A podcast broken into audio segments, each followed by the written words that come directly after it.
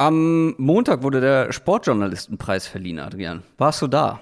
Das stimmt, nee. Ähm, ich war leider nicht da. Ich habe ein bisschen in den Stream reingeschaut, aber äh, vor Ort leider nicht. Du warst näher vor Ort als ich. Ja, ich war einen Tag vorher noch in Hamburg. Ja. Ja, wir hatten es beide nicht so richtig auf dem Schirm, muss man dazu sagen. Also wir haben halt den, den neuen Termin einfach, glaube ich, der war bei uns beiden, der neue Termin für die Verleihung war da irgendwie bei uns beiden nicht mehr so ganz im. Ne, die die Mail Hirn. dazu ist uns ein bisschen durchgerutscht und dann haben wir es auch verplant, auf die Einladung zu antworten. Es ist hochprofessionell hier bei uns. Ja, äh, an, de an, der Stelle können wir uns ja offiziell entschuldigen, dass wir nie auf die Einladung ja. geantwortet haben. Ich glaube, wir hätten es tatsächlich, also ich jetzt so oder so nicht hingeschafft zeitlich. Ähm, ich weiß nicht, wie es bei dir sonst gewesen wäre. Ähm, aber natürlich sollte man trotzdem zumindest absagen. Haben wir auch nicht gemacht. Wenn man nominiert ist. Ja, sorry dafür, aber wir haben auch nicht gewonnen. Wir, wir von daher, gewonnen. von daher ist es nicht ganz so schlimm, glaube ich. das wäre blöd gewesen, ja. Ähm, also wir haben wir haben erwartet, dass wir nicht gewinnen, mhm. aber letztendlich haben dann doch irgendwie die ersten drei Plätze in unserer Kategorie in der, was war das, Sportberichterstattung Audio, haben dann doch mhm. andere Podcasts gemacht, als wir erwartet haben, oder? Ja, ja, ich glaube da, also gerade bei dem, bei dem Gewinner-Podcast, das ist ja der, der, ähm, der Olympia-Podcast vom, vom NDR, der Sportschau Olympia-Podcast, ich glaube, da kommt halt ganz klar durch, dass da Sportler abgestimmt haben, auch, weil das ist ja so ein ja, und das ist ja so ein, so ein, Podcast, der einfach super viele Sportarten auch die, die, die Sportler ja. mit reinnimmt, interviewt und so weiter und halt viel abdeckt. Ähm, ja, vor allem. Also ich muss ganz ehrlich zugeben, ich kenne den nicht. Ich habe den noch nie gehört. Äh, ich habe direkt ihn, gedacht. Ich weiß auch nicht, ja. NDR Sportschau-Podcast bestimmt auch irgendwo ähm, deutlich mehr Journalismus als, als viele andere, die da mit in der Verlosung standen. Ich will jetzt nicht von uns sprechen, aber vielleicht hat, vielleicht hat äh, beim Sportjournalismuspreis ähm, spielt Journalismus ja vielleicht doch eine kleine Rolle. Ähm, wobei der Bild-Podcast auf Platz 3. das stimmt auch wieder, ja. Auch wieder. Der Bild, was war das? Fußball-Podcast? Ja.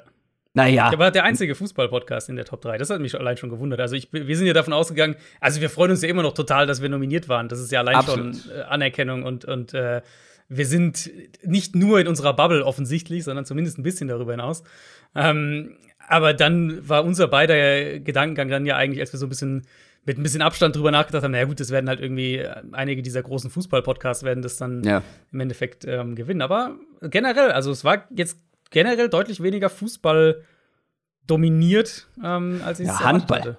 Handball sehr, sehr viel, ja. Äh, ich glaube, ich glaube sogar Elf Freunde ist, ist ja. war eins der einzigen Fußball-Outlets, das dann, also reinen Fu Fußball-Outlets, das da ähm, einen, einen Preis gewonnen hat. Also, liebe äh, Jury, nächstes Jahr gerne wieder. Wir kommen kommen, auch vorbei. noch zu kommen, ja. Wir kommen auch vorbei, ja. versprochen. Ja.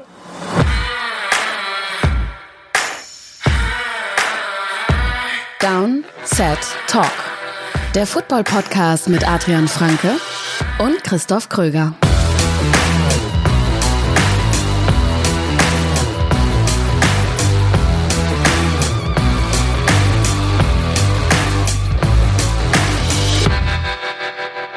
Das ist so eine dieser Versprechen, äh, wo die Möglichkeit besteht, dass ich es nicht halten werde. Wie auch immer, herzlich willkommen zu einer neuen Folge Downset Talk. Das ist der offizielle NFL-Podcast von The und Box mit mir, Christoph Kröger und Adrian Franke. Einen wunderschönen guten Tag. Aber du musst es schon mit mehr, du musst es mit mehr, mit mehr Pathos dann sagen. Also, wenn wir sagen, wir kommen, dann da müssen wir auch kommen. Wenn wir nominiert, nominiert sind, natürlich. Nur wenn wir nominiert sind. Das ähm, sonst. Ich glaube, sonst werden wir gar nicht eingeladen, Vermutlich nicht. Vermutlich nicht. Wir machen heute unsere zweite Division Preview. Ihr habt abgestimmt bei Twitter, welche Division wir machen sollen. Ihr hattet die Auswahl zwischen AFC South und North, richtig? Äh, richtig, genau. Adrian hat das Ganze gemacht bei Twitter.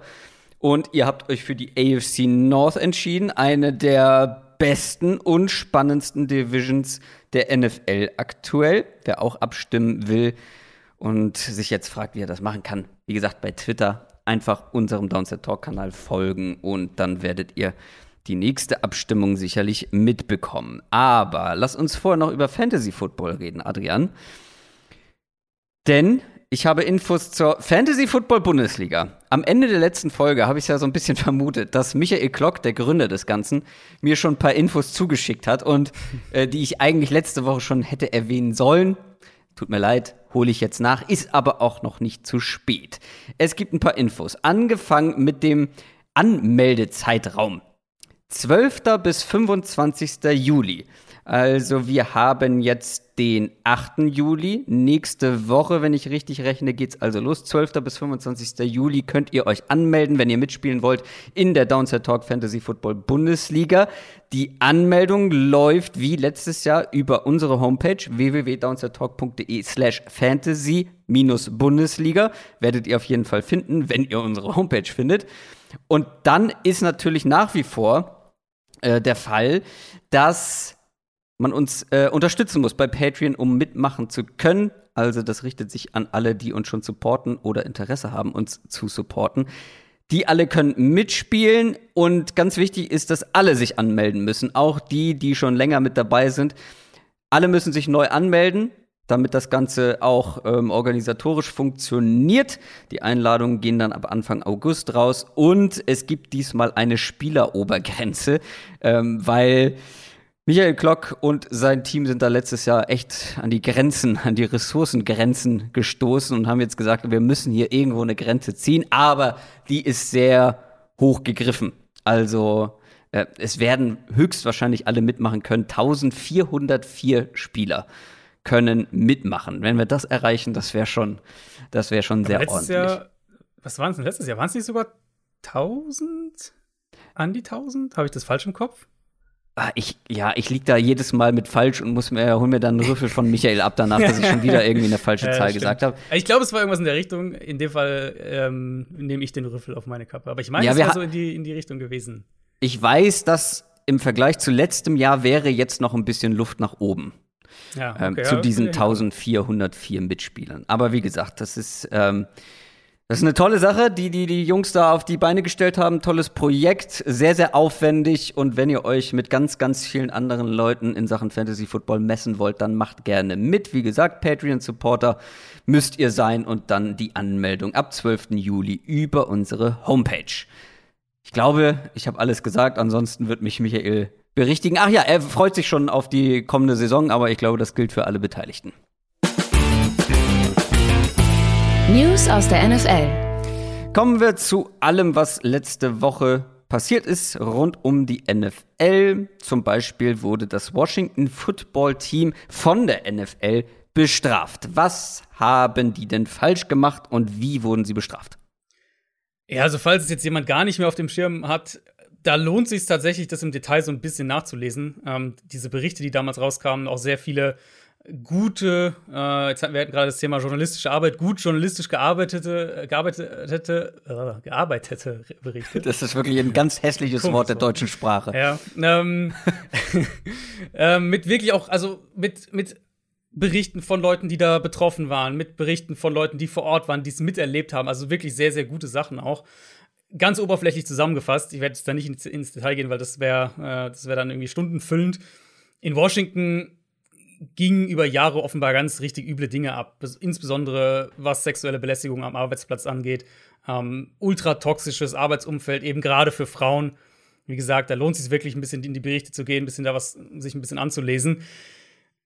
Wenn man, äh, wenn man jetzt das mal so ein bisschen als Hintergrund einfach nimmt, ich schätze mal, viele von euch werden sich auch ein bisschen mehr reingelesen haben, dann wird einem die Strafe erstmal überschaubar vorkommen. Es sind 10 Millionen Dollar, ja, das ist viel Geld, aber für ein NFL-Team und für einen NFL-Teambesitzer ist es jetzt nicht so wahnsinnig viel Geld. Die Idee jetzt, dass das Geld komplett an, an Organisationen gehen soll, die eben Mobbing und, und dergleichen, die dagegen arbeiten, ist auch gut irgendwo, es ist irgendwie ganz gut gedacht, aber ich hätte da noch deutlich härtere Konsequenzen für, ähm, für Washington, für Dan Snyder, den Teambesitzer, erwartet. Vielleicht, das ist so ein bisschen unterm Radar fast geflogen, vielleicht die Konsequenzen sind mehr im Detail und wurden gar nicht so klar kommuniziert. Ich weiß nicht, hast du dir das Statement, hast du dir das angeschaut, was die NFL da dazu verschickt hat? Ich habe es überflogen, sagen wir so. Also ganz unten auch in dem Statement, ich glaube, es waren die beiden ah, letzten ja. Absätze oder so.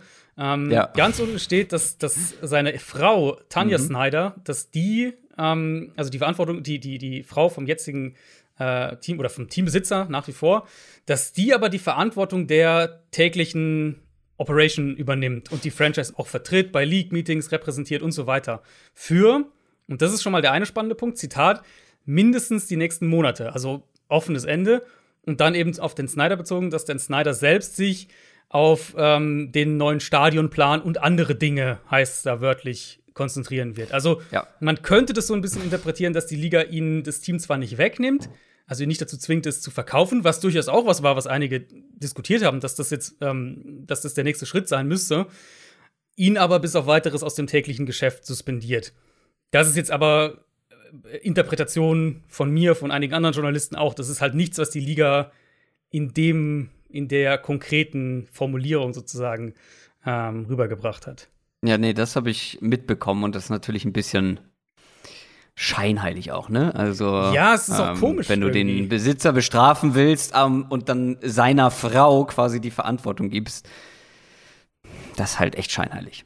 Ja, die ganze, also auch das ist nicht, also eigentlich würdest du ja denken, das ist ja eigentlich die, wenn das die Strafe der NFL ist, hier, wir suspendieren ihn bis auf weiteres aus dem täglichen Business, das ist ja eigentlich die viel härtere Strafe als die 10 Millionen Dollar. Die 10 Millionen klingen natürlich im ersten, in der ersten Sekunde besser. Hier muss 10 Millionen Strafe zahlen und die gehen an, an Organisationen und so weiter, die sich auch mit, mit derartigen Themen befassen.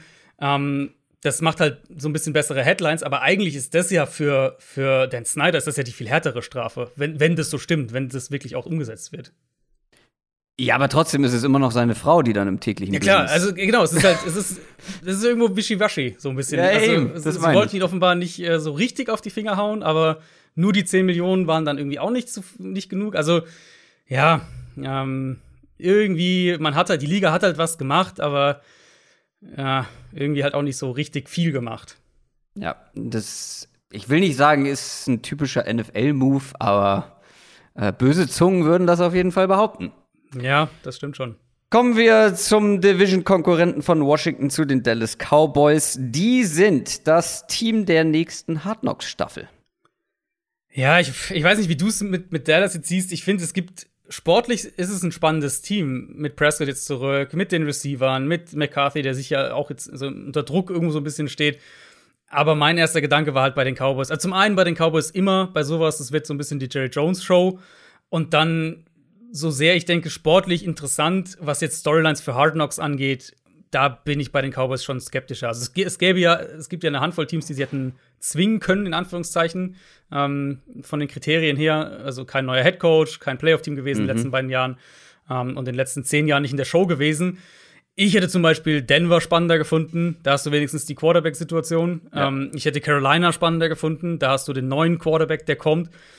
Dallas für mich ist also für Hard Knocks, für Saisonvorbereitung finde ich, also finde ich jetzt die Stories auf den ersten Blick nicht so prickelnd. Stimme ich dir voll und ganz zu. Da würden mir einige Teams, auch einige Teams einfallen, die irgendwie interessanter wären. Allerdings bin ich bei Hard Knocks und grundsätzlich, was das angeht, echt emotionslos. Hm. Weil ich guck's einfach zu wenig. Ich fange jedes Jahr irgendwie mal an und dann packt es. Also es fesselt mich einfach nicht. Weißt du, es ist. Aber wann schaust du es immer, ist da die Frage. In, inwiefern? Also sozusagen direkt, wenn die rauskommen oder halt irgendwie dann vier Wochen später oder so? Ja, eher später.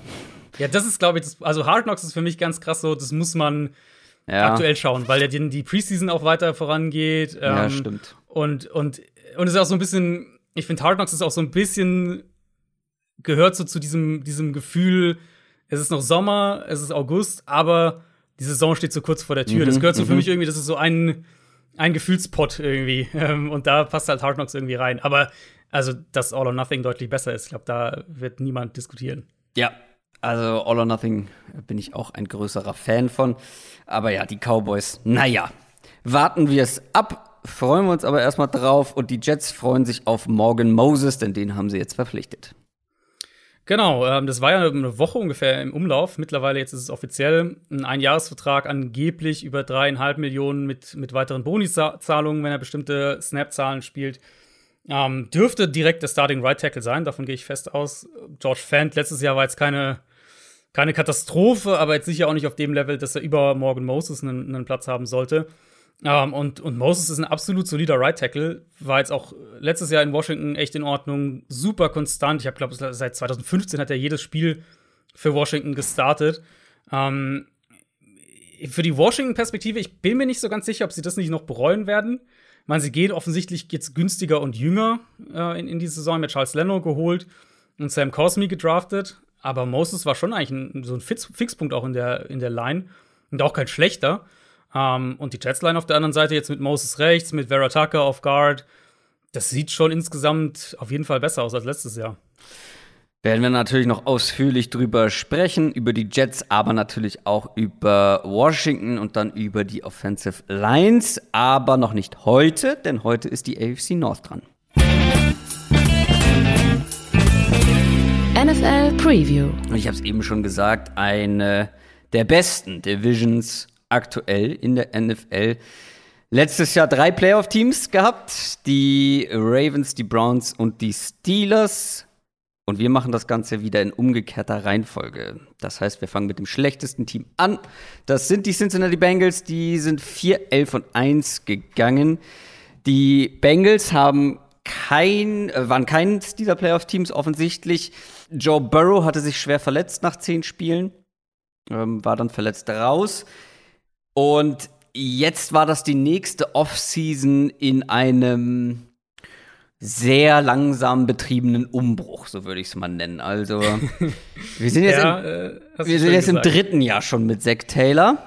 Ja. Und ich glaube, andere Franchises hätten das anders betrieben, wenn man nach so langer Zeit mal den Headcoach wechselt. Aber bei den Bengals, ich erinnere mich da an einen Rage-Talk von mir vor ein paar Wochen, Monaten, ähm, die sind eher konservativ, was mhm. sowas angeht. Und dann natürlich auch, was so ein Umbruch angeht. Ja. Aber was ich beim ersten Blick äh, in der Vorbereitung direkt gemerkt habe, das ist eine der spannendsten Offenses der NFL für mich. Also Joe Burrow ist back, T. Higgins ist mit dabei, Jamar Chase gedraftet, Tyler Boyd als Receiver, Joe Mixon darf man nicht vergessen. Lass uns mit der Offense anfangen. Wird die so spannend oder äh, wird die so interessant, wie ich mir das in meinem Kopf vorstelle? Ich glaube schon. Also von der Offense erwarte ich mir schon einiges. Und das wird ja auch das sein, woran sich Zach Taylor dann irgendwo messen muss, dann in seinem dritten Jahr. Ähm, wenn da die Offense nicht noch den nächsten klaren Schritt macht, wird er sicher auch einer sein, bei dem der der Head-Coaching-Stuhl wackelt. Ähm, also Bengals vielleicht mal so generell das 11-Personnel-Team in der NFL. Kein Team hat so viel mit einem Running Back, einem Tight End und drei Wide Receivers gespielt. Mhm. Wie Cincinnati letztes Jahr, die lagen 16 Prozentpunkte über dem Ligaschnitt. Also wirklich, die haben drei Viertel ihrer Offense im Prinzip aus 11 Personnel gespielt. Also sehr, sehr hohe Quoten. Das wird sich nicht ändern. Im Prinzip ersetzt ja einfach Jamar Chase AJ Green vom, vom Personal ja. her. Uh, und, und jetzt, klar, ist ja ein Rookie, Jamar Chase. T. Higgins geht jetzt erst in sein zweites Jahr, aber der zum Beispiel hatte eine richtig gute Rookie-Saison, was, glaube ich, fast so ein bisschen unterm Radar fliegt.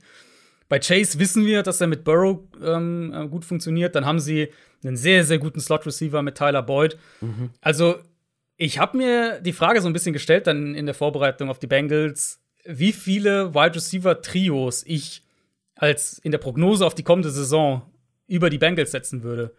Und es ist natürlich einiges an, an Prediction mit dabei, wenn du einen Rookie und einen Second-Year-Receiver hast, mhm. aber ich hätte die Bengals in meiner Top 3, äh, Top, Top 5, was drei Receiver angeht, also die Receiver-Trios angeht. Ich hätte Tampa da mit dabei, ich hätte mhm. Dallas da mit dabei, äh, ich hätte Buffalo da mit dabei.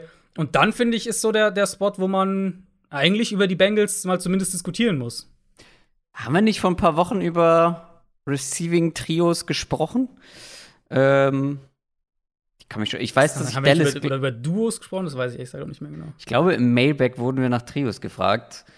Und ich mache einfach mal, ich mache einfach mal mein, meine Notizen davon auf. ich bin nämlich ziemlich sicher, dass ich Dallas auf 1 hatte, die Bucks auf 2. Ja, wir wurden. Ah, das beste Wide Receiver Core. Okay. Ah, da wurde ja, gut, das ganze okay. Core erfragt. Aber ja, Cowboys, Bucks. Und dann wird schon dünn mit Trios. Das hast du, da hast du vollkommen ja, recht. Die also Bills Buffalo hatten wir damals vergessen. Ähm, haben wir beide vergessen, über die zu sprechen. Ja, Asche auf unser Haupt, aber ja. Zu Recht. Ähm, ja. Und dann gibt es viel, ähm, ja, viel mit Potenzial. Also wenn wir über die mhm. Dolphins mhm. sprechen, aber wenn es um Potenzial geht, muss man die Bengals ja. damit reinnehmen wahrscheinlich. Also ich hätte da so eine Gruppe halt dann mit Buffalo, Pittsburgh kann man da, finde ich, reinnehmen, wenn man wirklich über Trios spricht. Aber ich möchte, ich möchte noch mal unterstreichen, dass wir am Ende des Jahres hier auch über die Rams sprechen werden. Glaube ich. Das könnte ich mir auch vorstellen, ja. Das stimmt, das könnte ich mir auch vorstellen.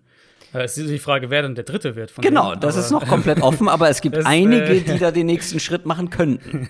ja, nee, das stimmt. Also, das würde ich auch so sehen. Insofern also da stimmen wir ja sozusagen dann überein, dass die Bengals da in, dieser, in diesem Tier unter der Top-Gruppe der Top -Gruppe sind, was Receiver-Trios ja. angeht in der Prognose. Das ja, ist ja natürlich und mit, schon mal mit dem Potenzial für mehr natürlich auch. Genau, ne? also. genau mit Upside. Ähm, das ist natürlich schon mal eine gute Ausgangslage für eine Offense.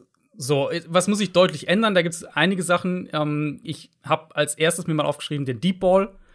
Das war bei Burrow ja auch eins dieser Pre-Draft-Themen. Nicht der Deep Ball unbedingt per se, aber ähm, dass er halt nicht diesen Elite-Arm einfach hat. Den hat er nicht. Den wird er wahrscheinlich auch niemals haben.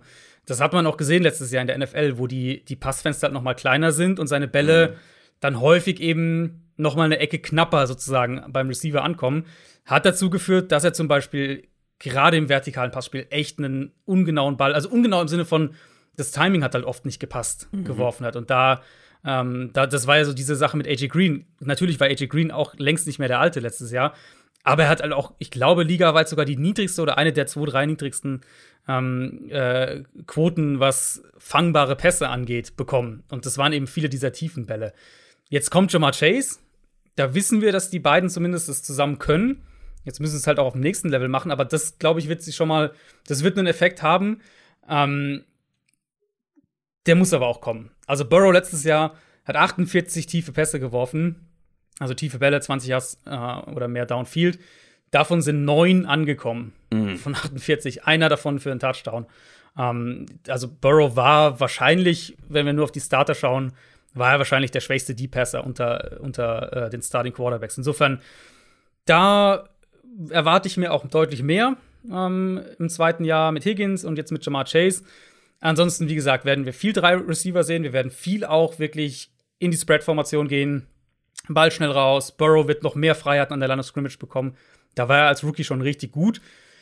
Die Kehrseite dieser Medaille, um so ein bisschen die, die ähm, Skill Positions abzuhaken, die Kehrseite ist halt, sie müssen ja auch über die drei Receiver kommen, weil ja. Tight haben sie kaum was bis gar nichts. Also es ist absolut keine Tight Gruppe mit mit Drew Sample und CJ Usoma, die hm. irgendeinem Defensive Coordinator schlaflose Nächte bereitet. Und Joe Mixon ist ein guter Back, aber ehrlicherweise finde ich, haben die Bengals jetzt auch nicht wirklich gezeigt, dass sie ihn als Receiver so vielseitig einsetzen, dass er da den echten Value noch mitbringt. Insofern bin ich auch da einfach irgendwo ein bisschen skeptischer. Ähm, und dann muss es halt auch über die Receiver laufen, aber die Qualität dafür haben sie auch.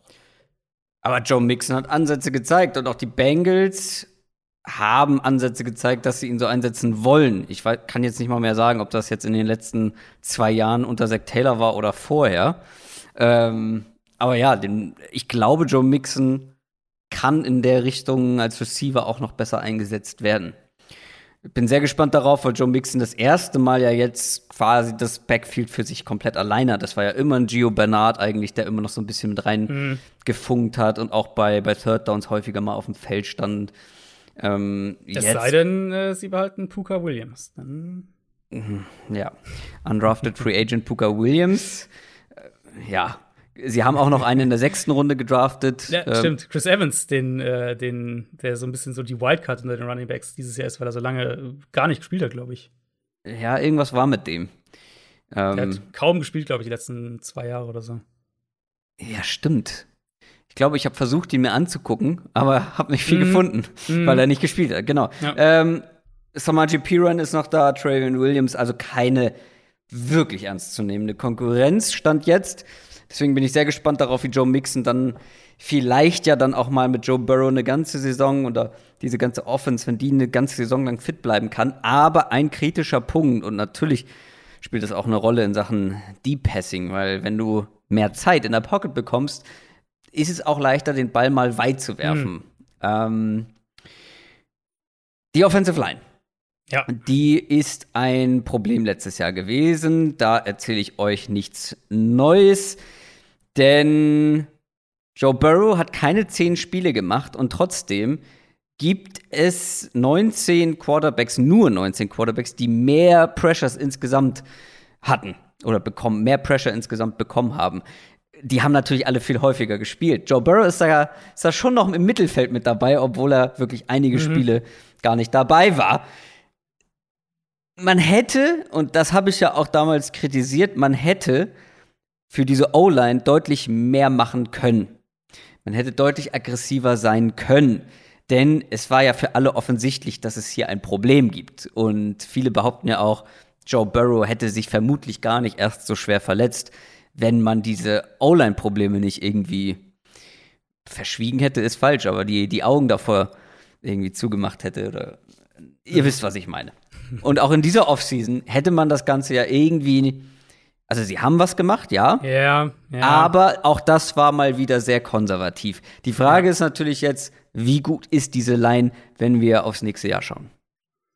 Ja, du hast schon so die, die Stimmung ganz gut, glaube ich, wiedergegeben. Sie haben was gemacht, aber irgendwie hätten sie doch auch noch mehr machen können. Genau. Ähm, weil letztes Jahr war es ja das zentrale Thema. Da haben wir vor der Saison drüber gesprochen, da haben wir ja. in der Saison mehr oder weniger jede Woche drüber gesprochen. Es war keine dabei, Überraschung für niemanden. Genau. Und ich meine, es war nicht mal so, dass jetzt ein Bobby Hart zum Beispiel das komplette Desaster war, das man vielleicht befürchtet hätte im Vorfeld der Saison. Es war eher so, dass eben viele Spieler unter Durchschnitt waren und es waren natürlich Verletzungen. Ich habe es nochmal nachgeschaut. Sie hatten zehn Offensive Linemen, von denen jeder mindestens 200 Snaps gespielt hat. Mhm. Ähm, das ist natürlich viel. Und die Spieler, die halbwegs konstant auf dem Feld standen, wie ein Trey Hopkins, wie ein Michael Jordan, wie Bobby Hart eben natürlich auch, die waren halt Durchschnitt oder drunter. Und dann haben eben irgendwann auch Leute wie Fred Johnson zum Beispiel gespielt, signifikante Snaps. Und dann, dann ging es halt richtig den Berg, äh, den Berg runter. Und jetzt haben sie die Line repariert? Nein, das sicher noch nicht ich würde sagen, sie sind auf dem Weg dahin, aber sie machen es halt in sehr, sehr kleinen Schritten. So wie ähm, alles. so wie, so wie ein bisschen wie alles, ja. Und einer meiner Punkte bei der Offensive Line ist ja ähnlich wie bei der Secondary, ähm, dass es halt eine Weak Link Position ist. Sprich, ich denke, es ist besser, hier auf allen fünf Spots solide bis gut zu sein, als irgendwie auf drei Spots extrem stark, aber auf den anderen beiden dann Schwachstellen zu haben. Und ich glaube, zumindest auf dem Weg dahin, also auf allen fünf Spots solide bis gut zu sein, ich glaube, auf dem Weg dahin sind sie zumindest. Mit Riley Reeve als neuem Right Tackle, Jonah Williams zurück auf der linken Seite, dann hast du schon mal ein, ein Tackle-Duo, mit dem du absolut arbeiten kannst. Mhm. Ähm, Jackson Carmen, der Zweitrunden-Pick, der könnte Jordan dann auf Left Guard verdrängen. Dann wahrscheinlich wird Quinton Spain der Starter auf Right Guard sein, der letztes Jahr nicht gut gespielt hat, aber der uns zumindest schon gezeigt hat, dass er besser spielen kann als das, was er letztes Jahr hatte. Und Trey Hopkins auf Center wird, denke ich, bleiben. Ähm, auch der jetzt nicht gut, aber auch der keine Vollkatastrophe letztes Jahr gewesen. Insofern, ja, man merkt schon, man muss ein bisschen positiv drehen. Ähm, und es ist immer noch, finde ich, Risiko mit dabei. Aber im Gegensatz zum letzten Jahr, das ist für mich so ein bisschen der Unterschied. Ähm, zum letzten Jahr, also heute vor einem Jahr quasi in der Prognose, sehe ich jetzt zumindest einen realistischeren Weg, dass die Bengals eine Line haben, die irgendwie die Nummer 18 oder 20 Offensive Line ist. Und letztes Jahr saßen wir im Prinzip hier und haben mehr oder weniger gesagt, das wird ein Problem sein. Aber bist du nach wie vor der Meinung, dass diese Offense mehr oder weniger steht und fällt mit der Leistung der Offensive Line? Das glaube ich nicht, nee.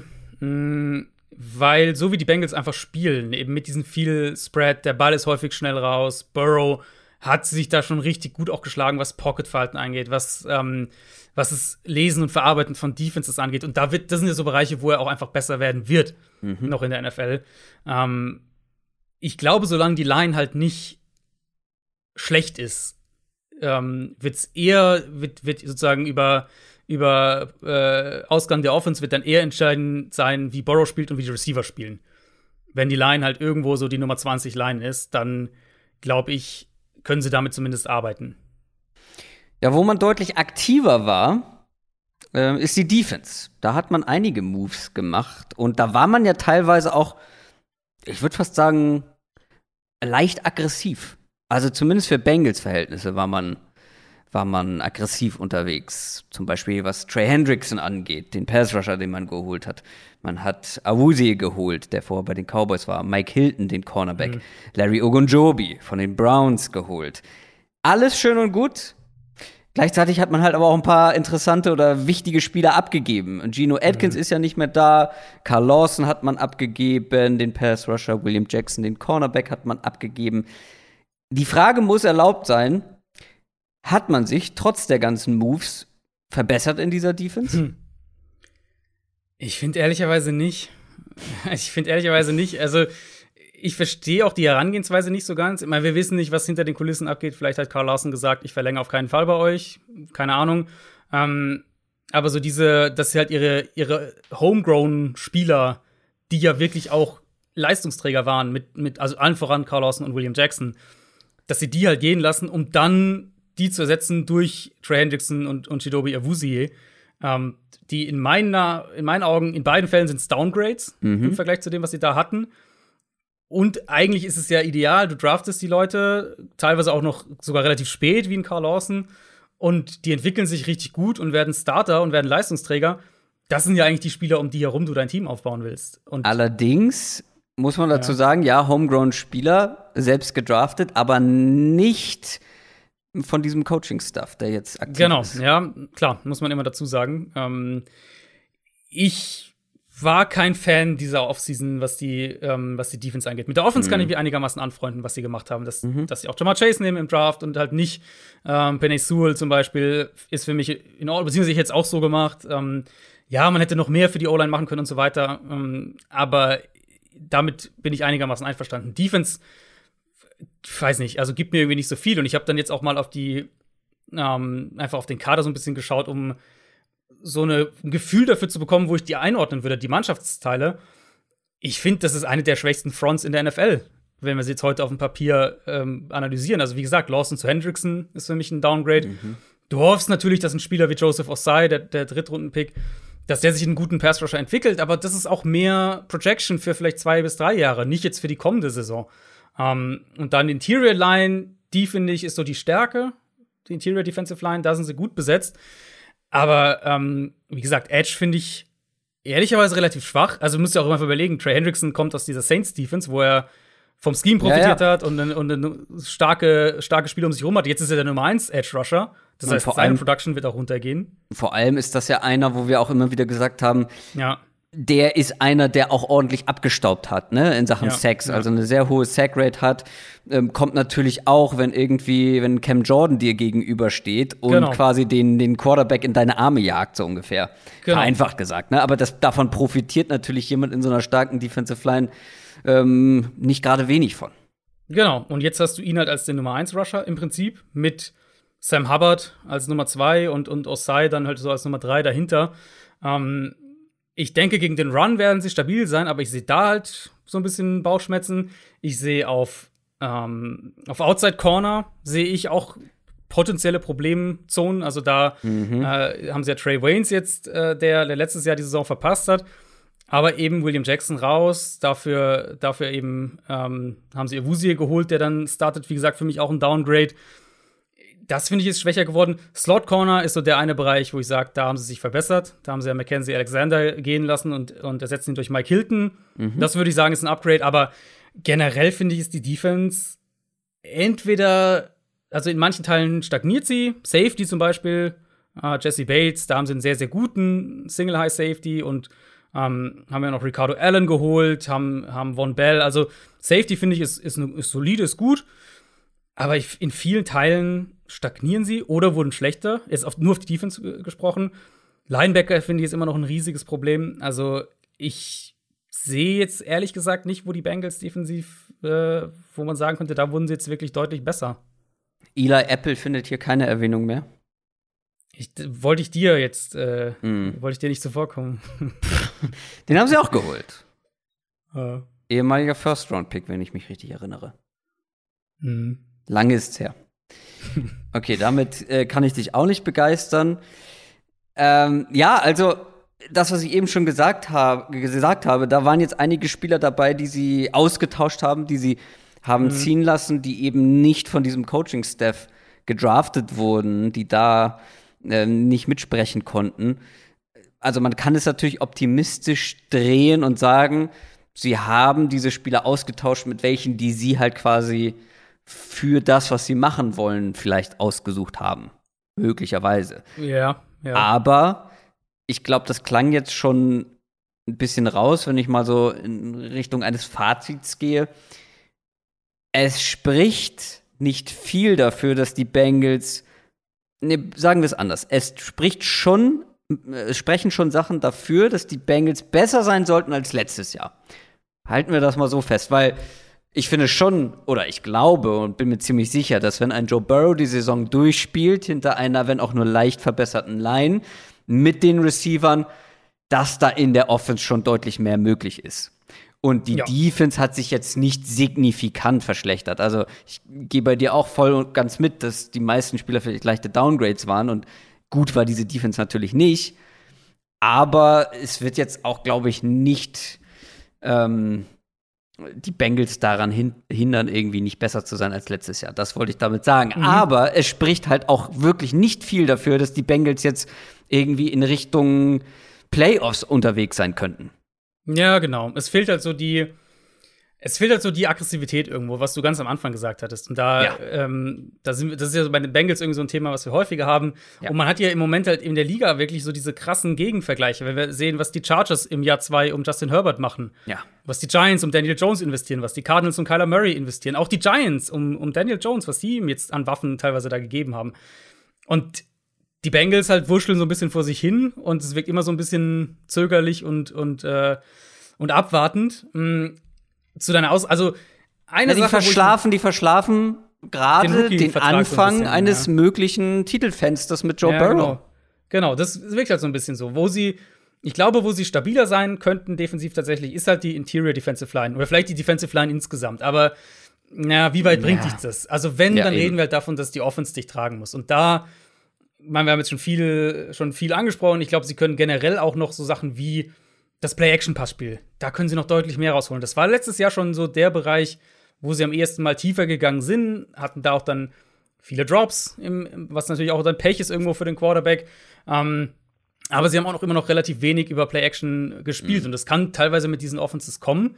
Wir werden ja nachher noch über Pittsburgh sprechen. Wenn man viel aus Spread, Spread spielt, wenn man den Ball häufig schnell wirft, Quarterback mehr so Point Guard mäßig den Ball verteilt. Aber die Bengals im Gegensatz zu Pittsburgh haben ja nicht das Problem, dass vermutlich der Quarterback auch so ein bisschen ein Veto einlegt, dass er halt vielleicht nicht so gerne in die Bewegung gehen, den Rücken zur Defense drehen will und so weiter. Also da ist mit Joe Burrow ja wahrscheinlich deutlich mehr möglich als mit, mit äh, Big Ben.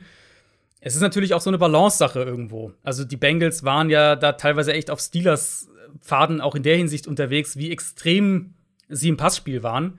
Ähm, was sie dann halt wiederum auch limitiert hat, weil die Offense eindimensional wurde auf eine Art und Weise, dass sie eben so einen, ähm, dass sie im Prinzip ihr ganzer Kern an Basisplays halt viel zu wenig Run-Looks zumindest präsentiert hat. Das heißt ja nicht, dass du den Ball dann laufen musst, aber Defenses konnten sich halt sehr, sehr gut auf sie einstellen. Und das sind auch so Sachen, wo du, glaube ich, Borrow noch mehr an die Hand geben kannst. Mehr Play-Action, mehr Run-Pass-Options noch einbauen, solche Geschichten. Und dann kann die Offense schon gut sein. Ob das halt reicht, um, um vielleicht irgendwie 8, 9, 10 Spiele zu gewinnen, da bin ich ehrlicherweise auch recht skeptisch. Ich möchte nochmal unterstreichen, dass es gerade eine Basketballreferenz gab mhm, bei Downset ja. Talk. Das ist so die alljährliche, einmal pro Jahr geht's. Ja, ich irgendwas klingelt da bei mir auch, dass ich schon mal Ich glaube auch, ich habe den schon mal irgendwann gesagt, ja. Ja. Ähm, und zum anderen ich finde, auch wenn die Bengals mir, die Bengals Verantwortlichen mir da natürlich nicht zustimmen werden, weil sie werden sich das mit Zach Taylor noch zehn Jahre angucken, bevor sie da irgendwas ändern. Wenn jetzt nicht wirklich ein, ein Schritt nach vorne erkennbar ist mit dieser Mannschaft, weil ich finde, die ersten zwei Jahre war das nur sehr bedingt der Fall. Hm. Wenn die jetzt nicht mal wirklich einen Schritt machen in die richtige Richtung, dann muss Zach Taylor echt, du hast es ja eben schon oder eingangs ja schon angedeutet, dann muss der hinterfragt werden. Ja, ja, also ganz klar. Ist für mich einer der Headcoaches, deren Stuhl am meisten wackeln sollte zum Start des Sollte. Da sollte, haben wir schon ja. mal drüber gesprochen. Ich glaube auch in einem Mailback, dass ich gesagt habe, der sollte wackeln, aber dann hast du mhm. richtig gesagt, er wird wahrscheinlich noch nicht wackeln, weil die Bengals einfach alles langsam angehen, geduldig sind oder halt einfach verpennen. Kommen wir zu den Cleveland Browns. Die sind auf Platz 3 gelandet in der AFC North mit einem 11 und 5 Rekord. Mir wird ja häufig vorgeworfen, dass ich die Browns überhype. Völlig zu Unrecht, muss man auch sagen. Ich sag mal so. Vor zwei Jahren habe ich ja diese Bold Prediction gemacht, dass die Browns den Super Bowl gewinnen. Stimmt, da habe ja. ich sie überhyped. Das gebe ich ganz offen zu, aber es war auch eine Bold Prediction. Ich finde, vor einem Jahr habe ich sie nicht überhyped, weil schlussendlich das war das ein fair, 11 und 5 Team, das nach Ewigkeiten endlich mal wieder in den Playoffs war, die Steelers rausgeworfen hat und dann auch noch beinahe die Chiefs ärgern konnte mit Chad Henney in dem, in dem äh, Divisional Round Game, falls ihr euch erinnert. Da war es nämlich dann hinten raus richtig eng, weil sich Patrick Mahomes verletzt hat. Also, das war ein Team. Kein Team in dieser Division ist weitergekommen als die Browns. Das möchte ich hier hm. nochmal unterstreichen. Also, die Frage ist natürlich jetzt, in dieser Offseason, muss man sie noch hypen oder gehören sie jetzt zu einem hm. gewissen Kreis an Teams, das eigentlich schon in die Playoffs kommen muss, um dem aktuellen Status sozusagen gerecht zu werden? Ja, ich finde ja. Also ich finde, man muss über die Browns reden, ähm, ob sie bereit sind, die Division zu gewinnen. Mhm. Aber die, also die Mindestanforderungen für die Browns für die kommende Saison sind für mich auf jeden Fall Playoffs. Schauen wir mal drauf. Man hatte eine überdurchschnittlich gute Offense im ersten Jahr mit Kevin Stefanski. Das finde ich, muss man noch mal unterstreichen, ähm, dass der wirklich einen riesen Impact hatte. Und eine, ich sag's mal vorsichtig, leicht unterdurchschnittliche Defense insgesamt. Fangen wir aber mit dem an, was, ja, da hat sich nicht viel getan in der Offense. Ähm, da bleibt mhm. vieles gleich. Alles wird um diese Offensive Line aufgebaut. Die ist unverändert. Das war letztes Jahr eine der besten, wenn nicht die beste der NFL. Und das wird sie wahrscheinlich oder sie wird zu den besten auch dieses Jahr gehören, wenn sie verletzungsfrei bleibt, weitestgehend zumindest. Dahinter hast du ein, eins der besten Running Back Duos der Liga mit Nick Chubb, wie ich finde, ja einer der besten Running Backs überhaupt in dieser Liga.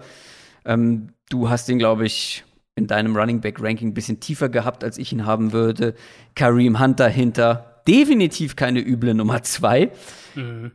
Dann hast du danach auch noch ein bisschen Tiefe. Hast jetzt einen Dimitri Felton noch in Runde 6 gedraftet. Bin ich mal gespannt, ob der überhaupt eine Rolle bekommt, aber wenn dann eben als Receiving Back, als Reiner. Also, ähm, diese Line plus das Backfield, das Running Game der Browns wird auch nächstes Jahr im Fokus stehen. Ja, ganz klar. Also darauf baut ja auch viel auf. Du hast schon gesagt, sie, äh, die Line ist so das Gerüst für ganz vieles. Ähm, ja. Das stimmt natürlich auch. Es war für mich die beste Line, mh, mm, wo du sogar noch von einem Jedrick Wills im zweiten Jahr erwarten kannst, dass der nochmal einen, mhm. einen Schritt nach vorne macht. Also da ändert sich auch nichts an den Startern. Das wird die gleiche Line sein. Da, ähm, da erwarte ich sehr, sehr viel. Und dann ist es natürlich viel eben dieses Outside Zone, Play Action, was im Idealfall das Run-Game und das Passing-Game effektiver macht. Ähm, du hast jetzt die Titans, glaube ich, noch nicht angesprochen. Auch Nein. da muss man sie ja so ein bisschen hervorheben. Sie haben, finde ich, neben Tampa Bay das beste Titan-Trio in der NFL mit Njoku, mhm. Austin Hooper und Harrison Bryant. Und das sehen wir ja auch, wie sie es nutzen. Also letztes Jahr sehr, sehr viel ähm, im Liga-Vergleich, sehr, sehr viel in 13 Personnel gespielt, also mit drei Titans auf dem mhm. Feld wenig in 11 Personnel mit drei Receivern. Also da, da kommen natürlich auch viele dann der Play-Action-Shots her. Wenn du mit den drei Titans rauskommst, läufst den Ball in erster Linie, aber wenn du eben daraus wirfst, dann kann es halt sehr, sehr explosiv sein und sehr, sehr vertikal sein. Und das passt schon sehr, sehr gut zusammen. Sowohl die Kaderzusammenstellung ähm, als auch eben die individuelle Qualität der jeweiligen Positionsgruppen. Da, das passt schon sehr gut zusammen und da, glaube ich, wird sich vom, von der Grundherangehensweise auch nichts ändern. Ja, also man merkt schon, und ich glaube, das werden wir jetzt noch das ein oder andere Mal erwähnen, dass Andrew Barry, der GM, der da seit zwei Jahren, einem, nee, wie lange ist denn der jetzt schon da? Zwei Jahre? Das war, ist ja eine zweite Offseason, oder? Ich glaube ja. Ähm, dass der wirklich, also dass da ein Plan erkennbar ist, dass da wirklich einiges mit Köpfchen geschieht und ähm, du hast es angesprochen, ähm, mit, mit den Titans und mit den drei Titans. Ich weiß jetzt nicht, wie genau du dir das angeguckt hast. Ich kann mir vorstellen, dass wir dann doch wieder auch noch mehr 12 Personal sehen werden, weil Odell Beckham Jr. war natürlich auch mhm. verletzt und normalerweise ist das eben auch ein sehr starkes Wide Receiving äh, Wide Receiver Duo mit Jarvis Landry und äh, OBJ halt.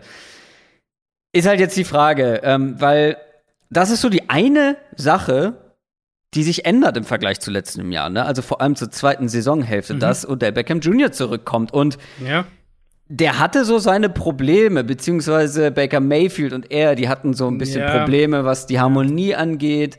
Ähm, Mayfield oder die ganze Offense wirkte ja nach der Verletzung von OBJ sogar ein bisschen befreiter.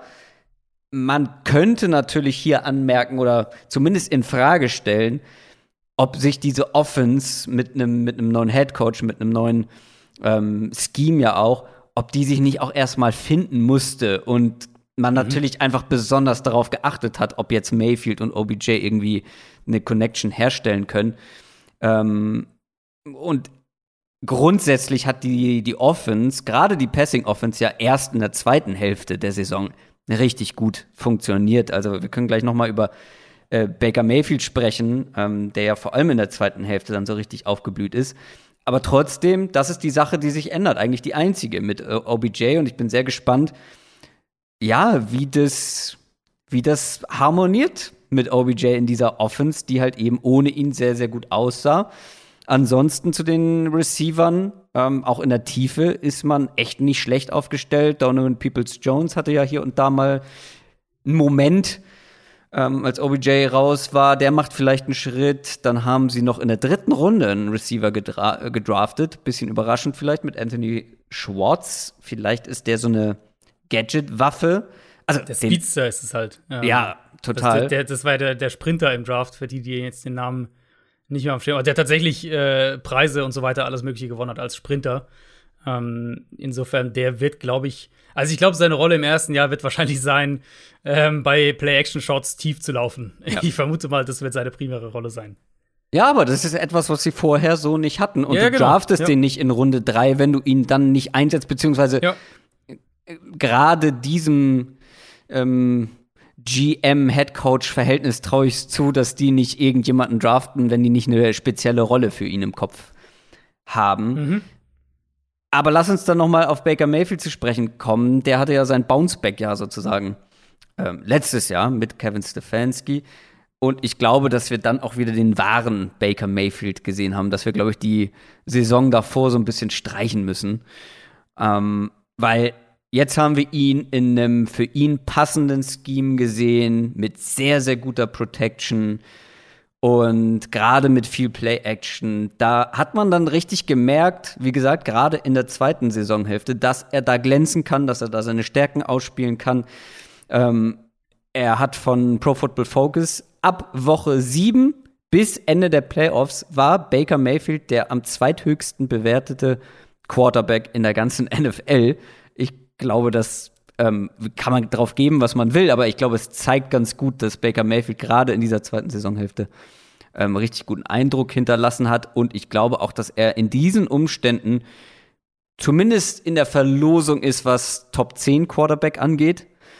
Ähm, und ja, wenn der Rest eines Kaders und einer Offense so qualitativ hochwertig und vor allem ja auch tief besetzt ist, dann brauchst du ja nicht mehr zwingend diesen Quarterback, der eine komplette Offense trägt, weil das könnte das Problem sein bei Baker Mayfield, dass er das eben nicht kann. Aber das muss er bei den Browns Stand jetzt, wenn wir auf die kommende Saison gucken, nicht sein.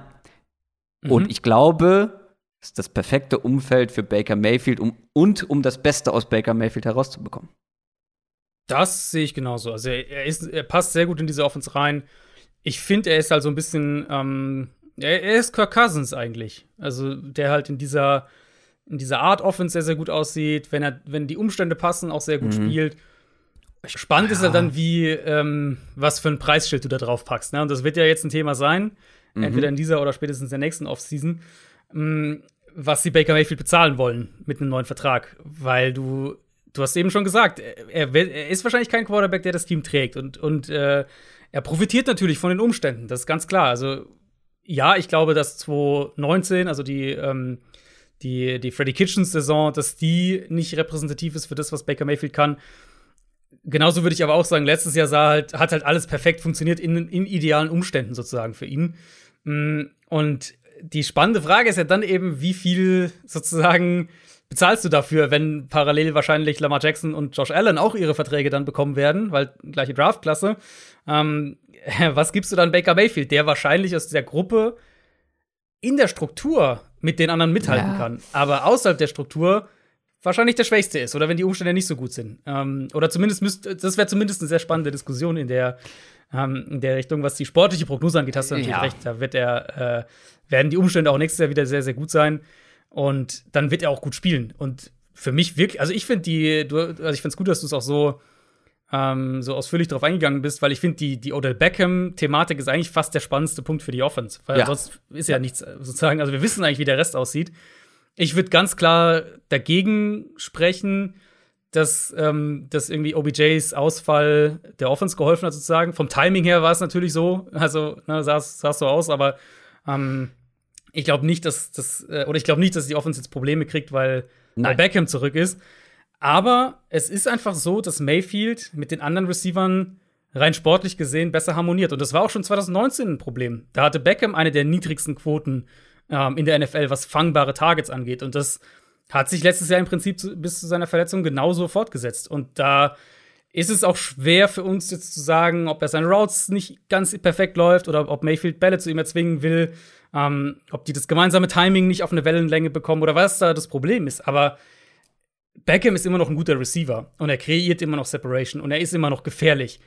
Und Mayfield ist kein schlechter Quarterback in der Offense, haben wir jetzt auch gesprochen. Aber irgendwo sozusagen in, der, in dem, wie die beiden zusammenfinden, da ist bisher irgendwie noch so ein, so ein Funkloch. Aber wenn sie das, wenn das auch noch in die Offense reinkommt, ja. glaube ich, dann, also dann haben wir eine richtig, richtig gefährliche Offense. Und es war letztes Jahr schon eine richtig gefährliche Offense. Ja, ähm, grundsätzlich glaube ich, dass ein Odell Beckham Jr. keine Offense schlechter macht. Also, das ja. wäre für mich nicht logisch erklärbar, dass die beiden besser harmonieren müssen, damit das dann auch Früchte trägt. Das steht, glaube ich, außer Frage, dass das auch noch nicht funktioniert hat, wie du eben schon gesagt hast. Um nochmal zurückzurudern ähm, zur Baker Mayfield Vertragsverlängerung. Ja, rational würde ich dir da zustimmen. Ich glaube allerdings, dass du das so rational nicht bei den Browns oder dass das nee. nicht so rational nee. bei den Browns äh, in den Köpfen bei ähm, allen vonstatten. Teams. Also ehrlicherweise Natürlich, bei allen Teams. Absolut, aber gerade bei Baker Mayfield, der jetzt ja wirklich als Gesicht dieser Franchise den Erfolg zurückgebracht hat. Weißt du, als Nummer 1 mhm. Quarterback endlich mal einer, der, der funktioniert. Klar, er hatte seine, sein Down-Year, aber dann letztes Jahr das erste Mal seit 1200 Jahren Playoffs. Ich glaube, dass der einen so großen Value für die Franchise hat, der weit über das Sportliche hinausgeht. Ja, und äh, die Diskussion ist ja immer spannend. Ähm, du hast einen Quarterback, der gut in den Umständen funktioniert. Wie viel, wie viel ist es wert, sozusagen? Weil das hat ja, also das für sich betrachtet, hat ja auch einen Value. Ich Und ich glaube, ja? ich glaube auch, dass ähm, das, das klingt bei uns, glaube ich, manchmal so, dass wenn wir von diesen, von diesen Schemes wie das von Kevin Stefanski sprechen, was so Quarterback-freundlich ist mit Play-Action und so weiter, nicht jeder Quarterback würde in diesem Scheme so gut funktionieren wie Baker genau. Mayfield oder wie ein Kirk genau. Cousins es gemacht hat. Ja. Ja, nee, genau, das ist auf jeden Fall wichtig, äh, wichtiger Einwand. Insofern wird auch das, ähm, auch das muss man in dieser Rechnung berücksichtigen, sozusagen. Ich glaube, die Browns wären wahrscheinlich gut beraten, wenn sie einfach das erste Team wären von den dreien, die Baker ja. Mayfield den Vertrag geben, ja, bevor, bevor Lamar und, und, äh, äh, und Josh Allen kommen, weil die, oh, werden, die werden sich so hochpokern, da wird niemand, ja. da wird niemand als erstes unterschreiben wollen. Ja, das könnte tatsächlich passieren. Ähm, vom Grund von dem Grundgedanken her sozusagen haben, haben wir es ja in den letzten Jahren allein gesehen. Und jetzt in dieser Offseason hat es direkte Auswirkungen, dass halt du diese Art Quarterback hast, der gut in einem System funktioniert und du den dann teuer verlängerst und es halt nicht funktioniert mit Jared Goff und Carson Wentz.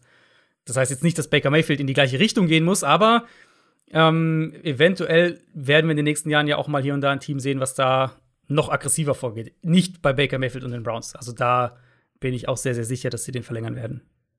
Absolut, das glaube ich auch. Sprechen wir über den Teil der Mannschaft, ähm, ja, wo viel neu sein wird, wo sich viel verändert hat, und das ist die Defense. Das war ganz offensichtlich die große Baustelle für Andrew Barry und Co. Da hat man einiges gemacht. Man hat John Johnson geholt, ähm, einer der besten Safeties der Liga. Man hat Troy Hill geholt, ein richtig guter Slot-Cornerback. Man hat Javin, äh, Jadavian Clowney geholt, ähm, den kennen wir mittlerweile alle. Ein sehr guter Defensive End, würde ich mal sagen. Malik Jackson, solider Defensive Tackle. Man hat einen Großteil der Draft-Picks in die Defense gesteckt. Man hat Greg Newsom in der ersten Runde geholt, den Cornerback. Ähm, man hat Jeremiah Owusu Karamora geholt, den, diese Hybridwaffe, den Linebacker. Tommy Togiai, wenn ich ihn richtig ausspreche, mhm. Defensive Tackle in Runde 4. Also da wurde sehr viel reingesteckt.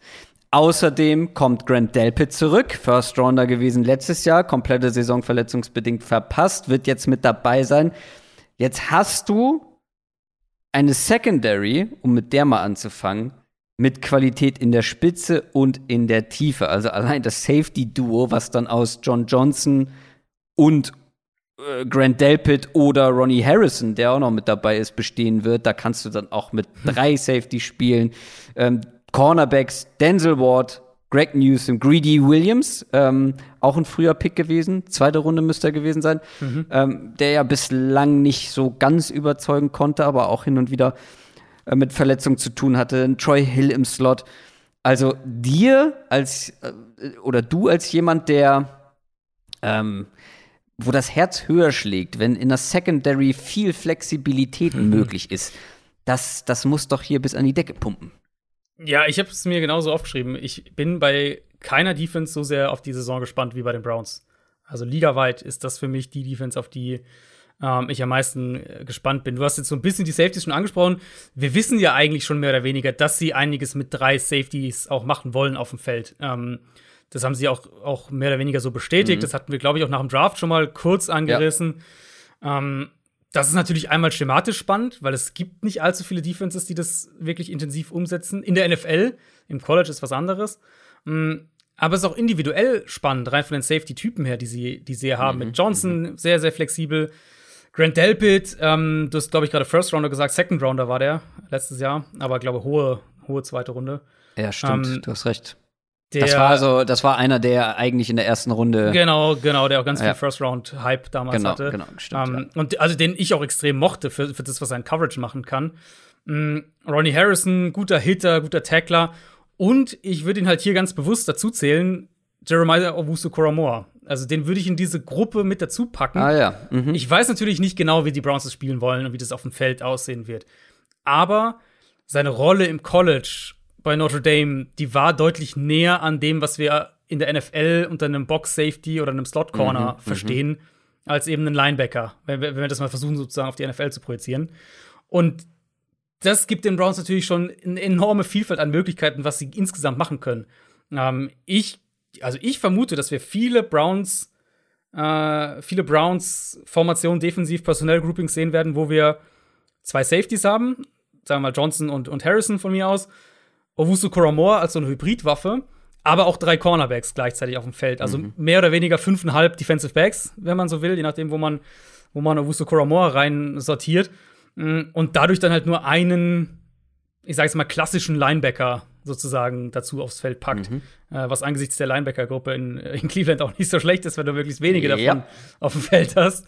Ähm, aber das gibt dir natürlich eine enorme Flexibilität und wie gesagt, eine Defense, die die so in der NFL nicht wirklich gespielt wird oder nur halt sehr vereinzelt mal in, in irgendeinem Package gespielt wird. Ja, die Inside Linebacker hätte ich noch angesprochen. Das ist so, es gibt so zwei kleine Fragezeichen ähm, oder Lücken in diesem Roster. Ich würde es, glaube ich, sogar auf den ganzen Roster beziehen. Eben Inside Linebacker ist, ist eine davon äh, mhm. mit Malcolm Smith oder einem Taki Taki und halt eben äh, Obusa Koromora als, als Wildcard, je nachdem, wie sie ihn einsetzen. Ja. Ähm, wo du aber eben auch flexibel sein kannst nächste Saison, ist natürlich die Defensive Line. Du hast natürlich Miles Garrett und jetzt hast du auf der anderen Seite plötzlich endlich eine, eine eine richtig starke Nummer zwei, der häufig die Nummer eins sein musste und es nicht immer bestätigen konnte mit Jadavian Clowney, den du ja aber dann auch mal nach innen äh, stellen kannst in so einer Defensive Line. Ähm, dann hast du, ja, also das zweite kleine Fragezeichen wäre für mich so ein bisschen Interior Defensive Line, aber da hast du ja. ein paar junge Spieler, die vielleicht noch Potenzial haben, so ein Jordan Elliott zum Beispiel, Drittrunden-Pick gewesen letztes Jahr. Dann haben sie noch ähm, den angesprochenen Togiai gedraftet. Aber klar, das ist nicht die Stärke dieser Defense, die Interior Defensive Line. Aber trotzdem, glaube ich, kannst du da ja auch viel mit rumspielen. Ja, da sehe ich, also wie gesagt, ich glaube, Linebacker wird sich halt so ein bisschen dadurch, wird so ein bisschen dadurch adressiert, wie sie wahrscheinlich spielen wollen. Mhm. Defensive Line ist wirklich so das, wo ich, glaube ich, dann am ehesten ansetzen würde, weil ich finde schon Interior Line da, ähm, also sie haben natürlich Leute verloren einfach auch. Sie haben Larry Ogunjobi verloren, sie haben mhm. Sheldon Richardson verloren. Ähm, Clowney im Prinzip ist ja schon der Ersatz für Olivier Vernon, der ja auch weg ist. Also ist eine, ja, der, der, stimmt, der fühlt ja. ja. schon einen Spot ja. im Prinzip. Ist halt ein ähm, ganz ich, anderer Typ. Äh, genau, ist ein Edge anderer Typ. Ähm, und ich, ich stimme dir auch voll zu. Ich glaube auch, dass wir den häufiger, dass sie den häufiger mal nach innen ziehen werden. Aber jetzt, wenn ich so auf die Starting, wer da wahrscheinlich starten wird, Jordan Elliott und Malik Jackson vielleicht, das ist jetzt schon nicht mhm. die High-End-Qualität. so, also ich glaube da, und die Gefahr natürlich ist so ein bisschen, ähm, die Gefahr ist so ein bisschen, wenn du in der Defensive, in der Interior Defensive Line anfällig bist und deine Off-Ball-Linebacker wackeln, dann kannst du natürlich gegen manche Teams durch die Mitte so ein bisschen Prügel kriegen. Also was gerade ja. was Run-Game angeht. Ähm, weil wenn halt deine Defensive Tackles die Linebacker nicht frei halten und die Linebacker nicht gut sind, ja gut, dann hast du halt den, den Running Back schnell auf dem, auf dem dritten Level der Defense. Also das ist so ein bisschen die Gefahr, die ich glaube ich sehe. Aber ansonsten bin ich vor allem gespannt halt, was sie mit der, mit den ja. ich sag's mal, sechs, sechs bis sieben Spielern dahinter machen. Allerdings muss man vielleicht auch noch mal dazu sagen, wenn ich in einer Defense Lücken verkraften kann, sind es, glaube ich, die beiden Positionen. Mhm, würde ich mitgehen, ja. Was machen wir daraus? Also, ja, ich hype die Browns auch dieses Jahr wieder das Ding ist halt, ich mache das ja nicht so aus freien Stücken raus oder weil ich ein geborener Browns-Fan bin. Ich bin gezwungen. Ja, ich werde gezwungen, weil es so viele Argumente in meinen Augen eben dafür gibt. Plus, die draften halt auch immer viele Spieler, die ich einfach, einfach spannend das finde und, stimmt, und mag. Ja. Ähm, die machen es mir halt auch gerade nicht leicht. Und ich, wie gesagt, also, das ist ja das, was ich immer wieder sage. Mich, mich begeistert ein Team, wenn ich wirklich eine klare Linie erkennen kann, wenn wirklich Dinge getan oder umgesetzt werden, die ich ähnlich angehen würde ähm, oder wenn, wenn ich die nachvollziehen kann. Und die Browns liefern mir halt sehr, sehr viele Argumente dafür, dass sie nächstes Jahr auch wieder, wenn nicht besser, sein werden als letztes Jahr, weil wir haben drüber gesprochen, die Offense bleibt fast gleich. Der einzige Knackpunkt ist, dass OBJ zurückkommt und das kann einfach kein Nachteil sein. So. Ähm, und die Defense hat einfach einen Haufen Talent dazu, beziehungsweise, wenn wir jetzt über Grand Delpit sprechen, zurückbekommen. Klar, der, der einzige Knackpunkt sozusagen bei dieser Defense ist, da ist sehr, sehr viel jetzt neu. Ich erinnere mich da immer noch an mhm. die Raiders letztes Jahr, die auch sehr viel Talent geholt haben für ihre Defense und am Ende keine bessere Defense waren oder ja. hatten. Da ist so viel neu, das muss ich vielleicht auch erst mal finden. Ja, neu und jung. Ne? Also ja. junge Verteidiger in der NFL, das sehen wir ja auch jedes Jahr, dass die dann eher mal noch auf den einen oder anderen Fake reinfallen. Also wenn wir einfach nur auf die, auf die wer, wer ich jetzt denken würde, wer, wer da spielt, Greg Newsom ist ein Rookie, Owusu Koromoa ist ein Rookie, Grant Delpit ist de facto mehr oder weniger ja. ein Rookie, ja. also zweite, zweites Jahr, aber hat das ja nicht gespielt. Ähm, Vielleicht ist Jacob Phillips derjenige, der, der startet auf Off-Ball-Linebacker dann noch neben Owusu Koromor, das wär, der wäre in seinem zweiten Jahr. Jordan Elliott wird starten, der wahrscheinlich starten, der ist in seinem zweiten Jahr. Also es sind natürlich auch sehr viele sehr junge Spieler einfach, überhaupt keine Frage. Und, und das wirst du, gerade defensiv wirst du das immer auch merken. Ja, das kann zur, zum Beginn der Saison vor allem auch mal hier genau. und da ja, ein bisschen total. holprig sein. Ähm, aber auf der anderen Seite kommen wir mit Kevin Stefanski und seiner Offense ins zweite Jahr und das ist nie ein Nachteil, wenn, wenn sich ja, eine Mannschaft. Und für hm? deine Prognose ähm, muss man ja einfach sagen, die Defense war ja schlecht letztes Jahr. Also die Defense war ja, ja. wirklich nicht gut. Und sie wird, also selbst das Level vom letzten Jahr wird sie auf jeden Fall haben. Und ich schätze mal, sie wird halt besser sein als das, was sie letztes Jahr war. Die Wahrscheinlichkeit ist auf jeden Fall groß, dass gerade dann irgendwann im Laufe der Saison diese Defense deutlich besser sein genau. wird. Kommen wir zu den Ravens. Die sind Zweiter geworden mit dem gleichen Rekord wie die Browns.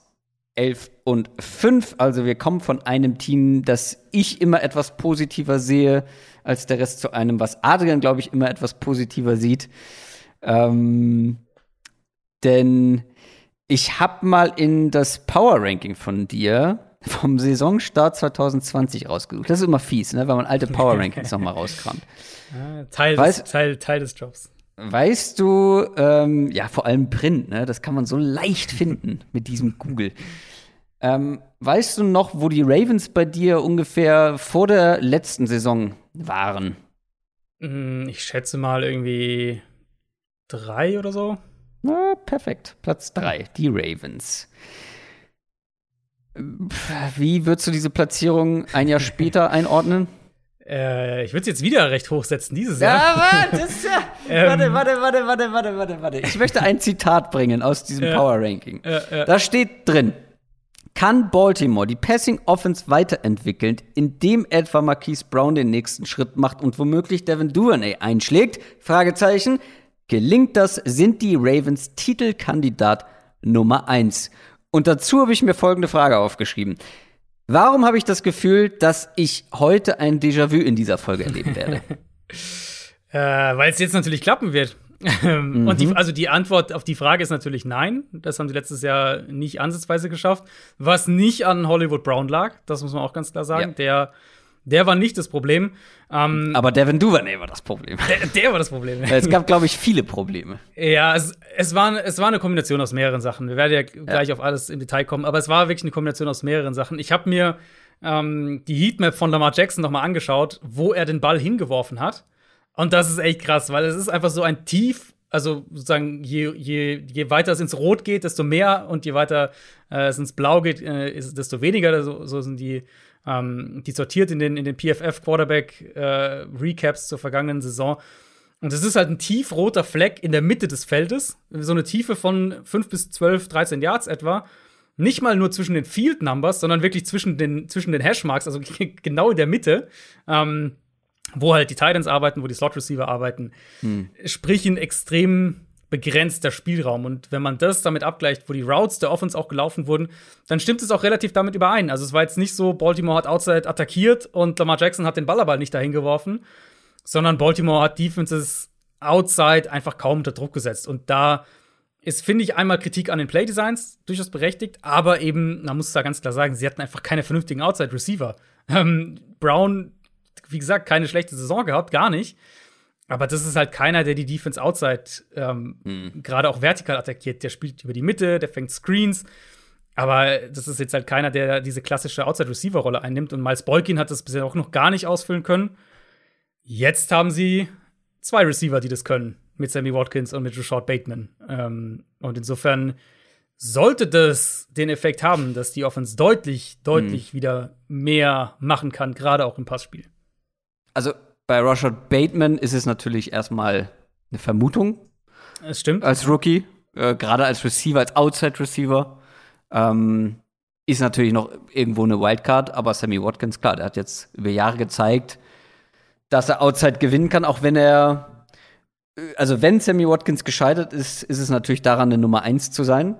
Mhm. Aber du hast natürlich neben Rashad Bateman und Marquise Brown, auch dahinter noch ein, zwei Leute mit Miles Boykin, dem angesprochenen Duvernay, Tylen Wallace. Tylen das ist irgendwie Wallace, eine sehr spannende ja. Mischung an Receivern, an, auch an Receiver-Typen.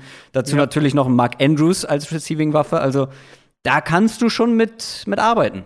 Ja, und sie haben, also ich mag das halt, wenn ich sehe bei einem Team, ähm, sie haben die Schwachstelle sozusagen erkannt und sie holen da nicht einen Spieler oder sowas, sondern sie stecken halt echt Ressourcen rein, weil also natürlich wird nicht jeder davon einschlagen. Nicht alle, also äh, nicht jeder Move funktioniert, das wissen wir alle. Ähm, aber sie haben halt einfach drei Leute geholt, die alle diese Rollen ausfüllen können. Und wenn einer davon einschlägt und einer eine solide Saison spielt, dann ist es schon ein Quantensprung im, im Vergleich zu dem, was sie letztes Jahr hatten. Mm, und das wird sich ja dann nicht nur auf das Passspiel auswirken, sondern das war ja auch so ein, so ein Teil des Problems, dass sie, dass das Feld so komprimiert war für die Ravens Offense, weil sie outside eben keine Bedrohung dargestellt haben, dass sich Defenses halt auch dann nicht nur auf das Passspiel, sondern auch aufs Run-Game fokussieren konnten im Zentrum. Und das, glaube ich, äh, wird auch anders sein. Das, also ich vermute zum Beispiel, dass ein, ein Spieler wie ähm, wie J.K. Dobbins extrem davon profitieren wird, von, von der neuen Offense, dass der einfach mehr Möglichkeiten im Run-Game haben wird, weil Defenses die Ravens wieder ein bisschen ehrlicher auch außen verteidigen müssen. Also wir hoffen darauf, dass es diese neue Offense dann auch so geben klar, wird. Ne? Also klar.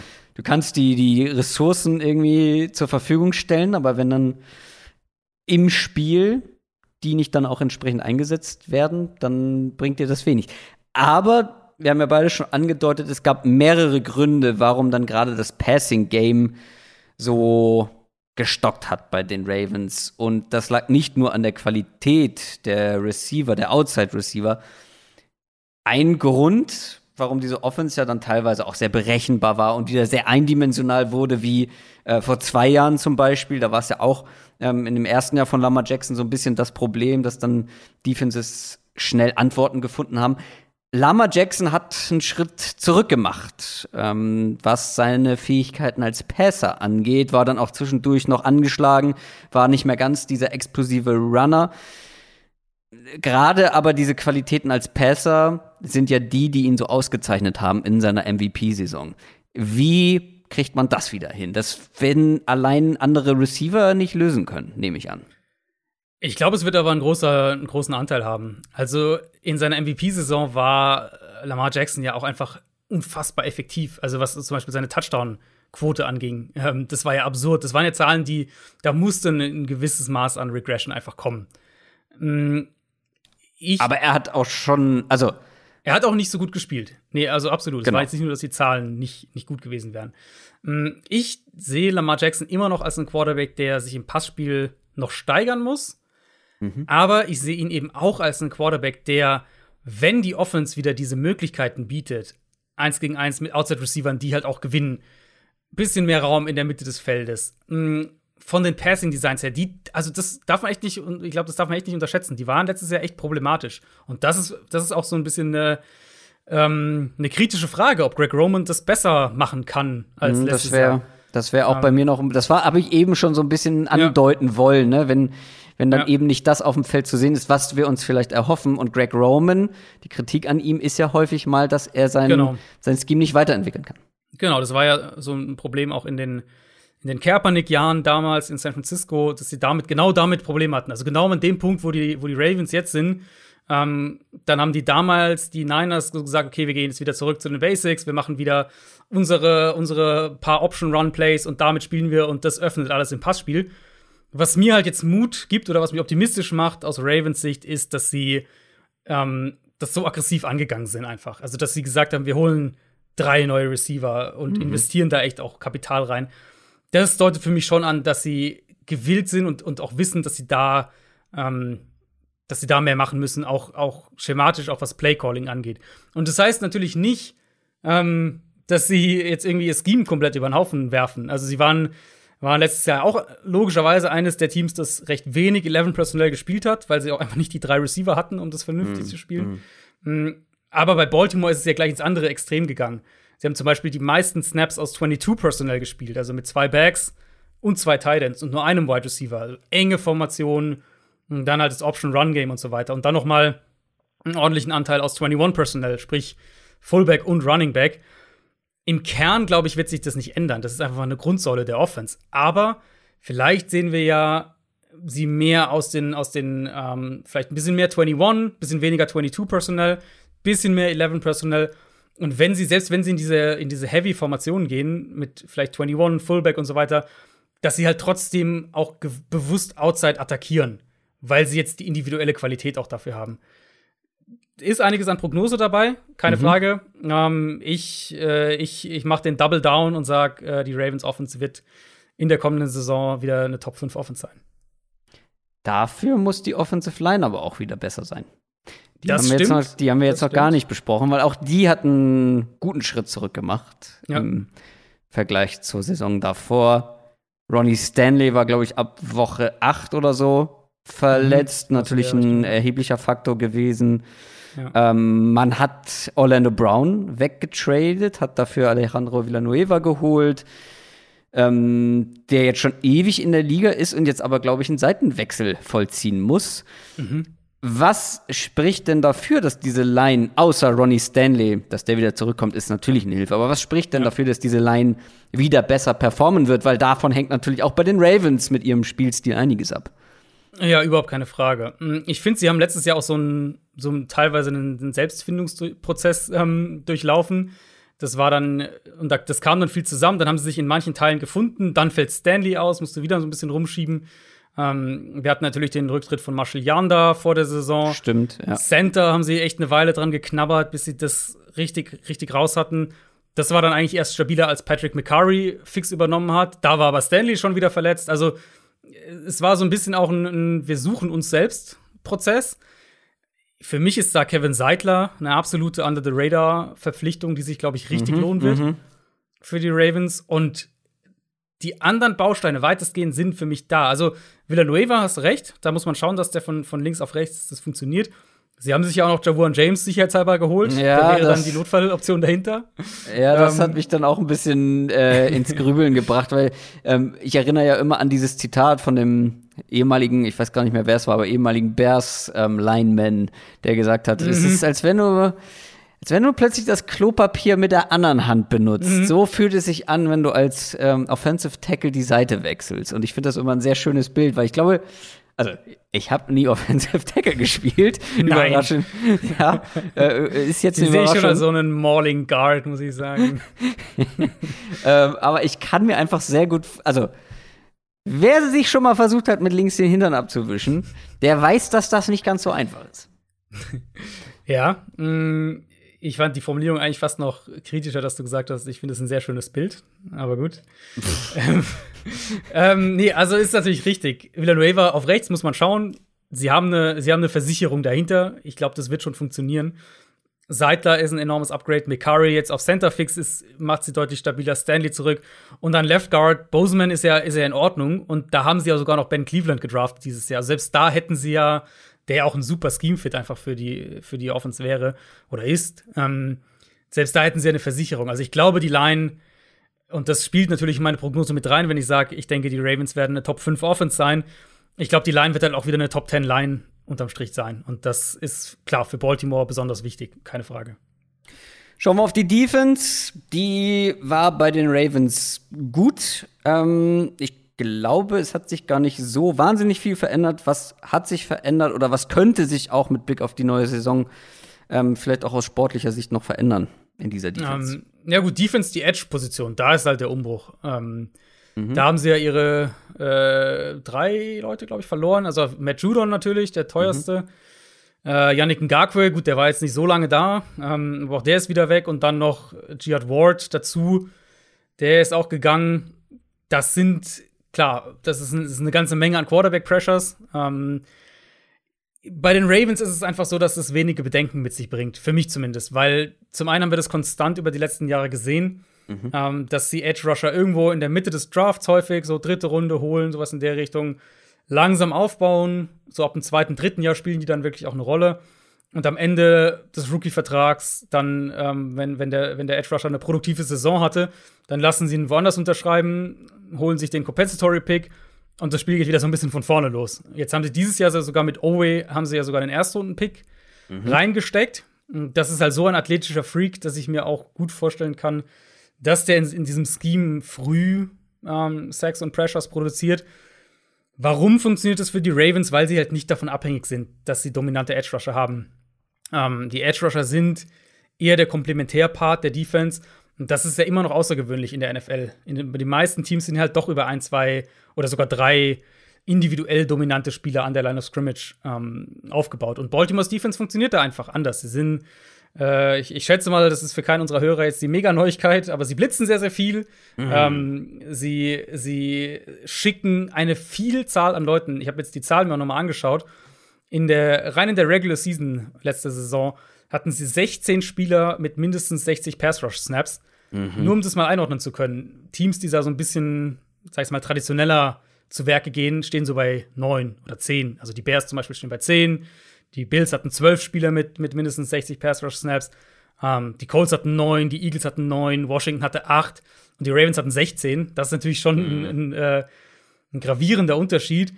Und die Probleme gegen den Run, die sie ja zwischendurch mal vor zwei Jahren hatten, vor drei Jahren hatten, die sind ja auch nicht mehr da, weil sie da auch investiert haben. Gerade auch ein Derek Wolf hat sich da äh, letztes Jahr echt gelohnt. Also ich glaube, diese Edge-Geschichte wird, die wäre für viele Defenses ein Riesenproblem. Ich glaube, für Baltimore wird es verkraftbar sein.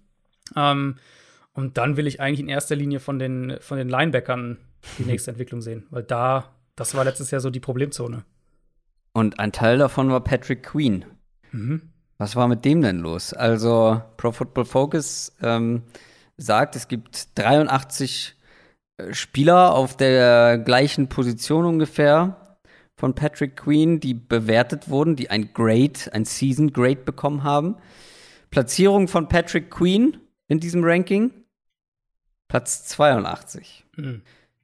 Der hat eins der schlechtesten also ich habe, glaube ich, noch bei keinem Spieler, der so viel auf dem Feld stand, ein so schlechtes, eine so schlechte Bewertung ähm, bei Pro Football Focus gesehen. Ähm, mhm. Da könnte man denken, der hat im College eine andere Sportart gespielt.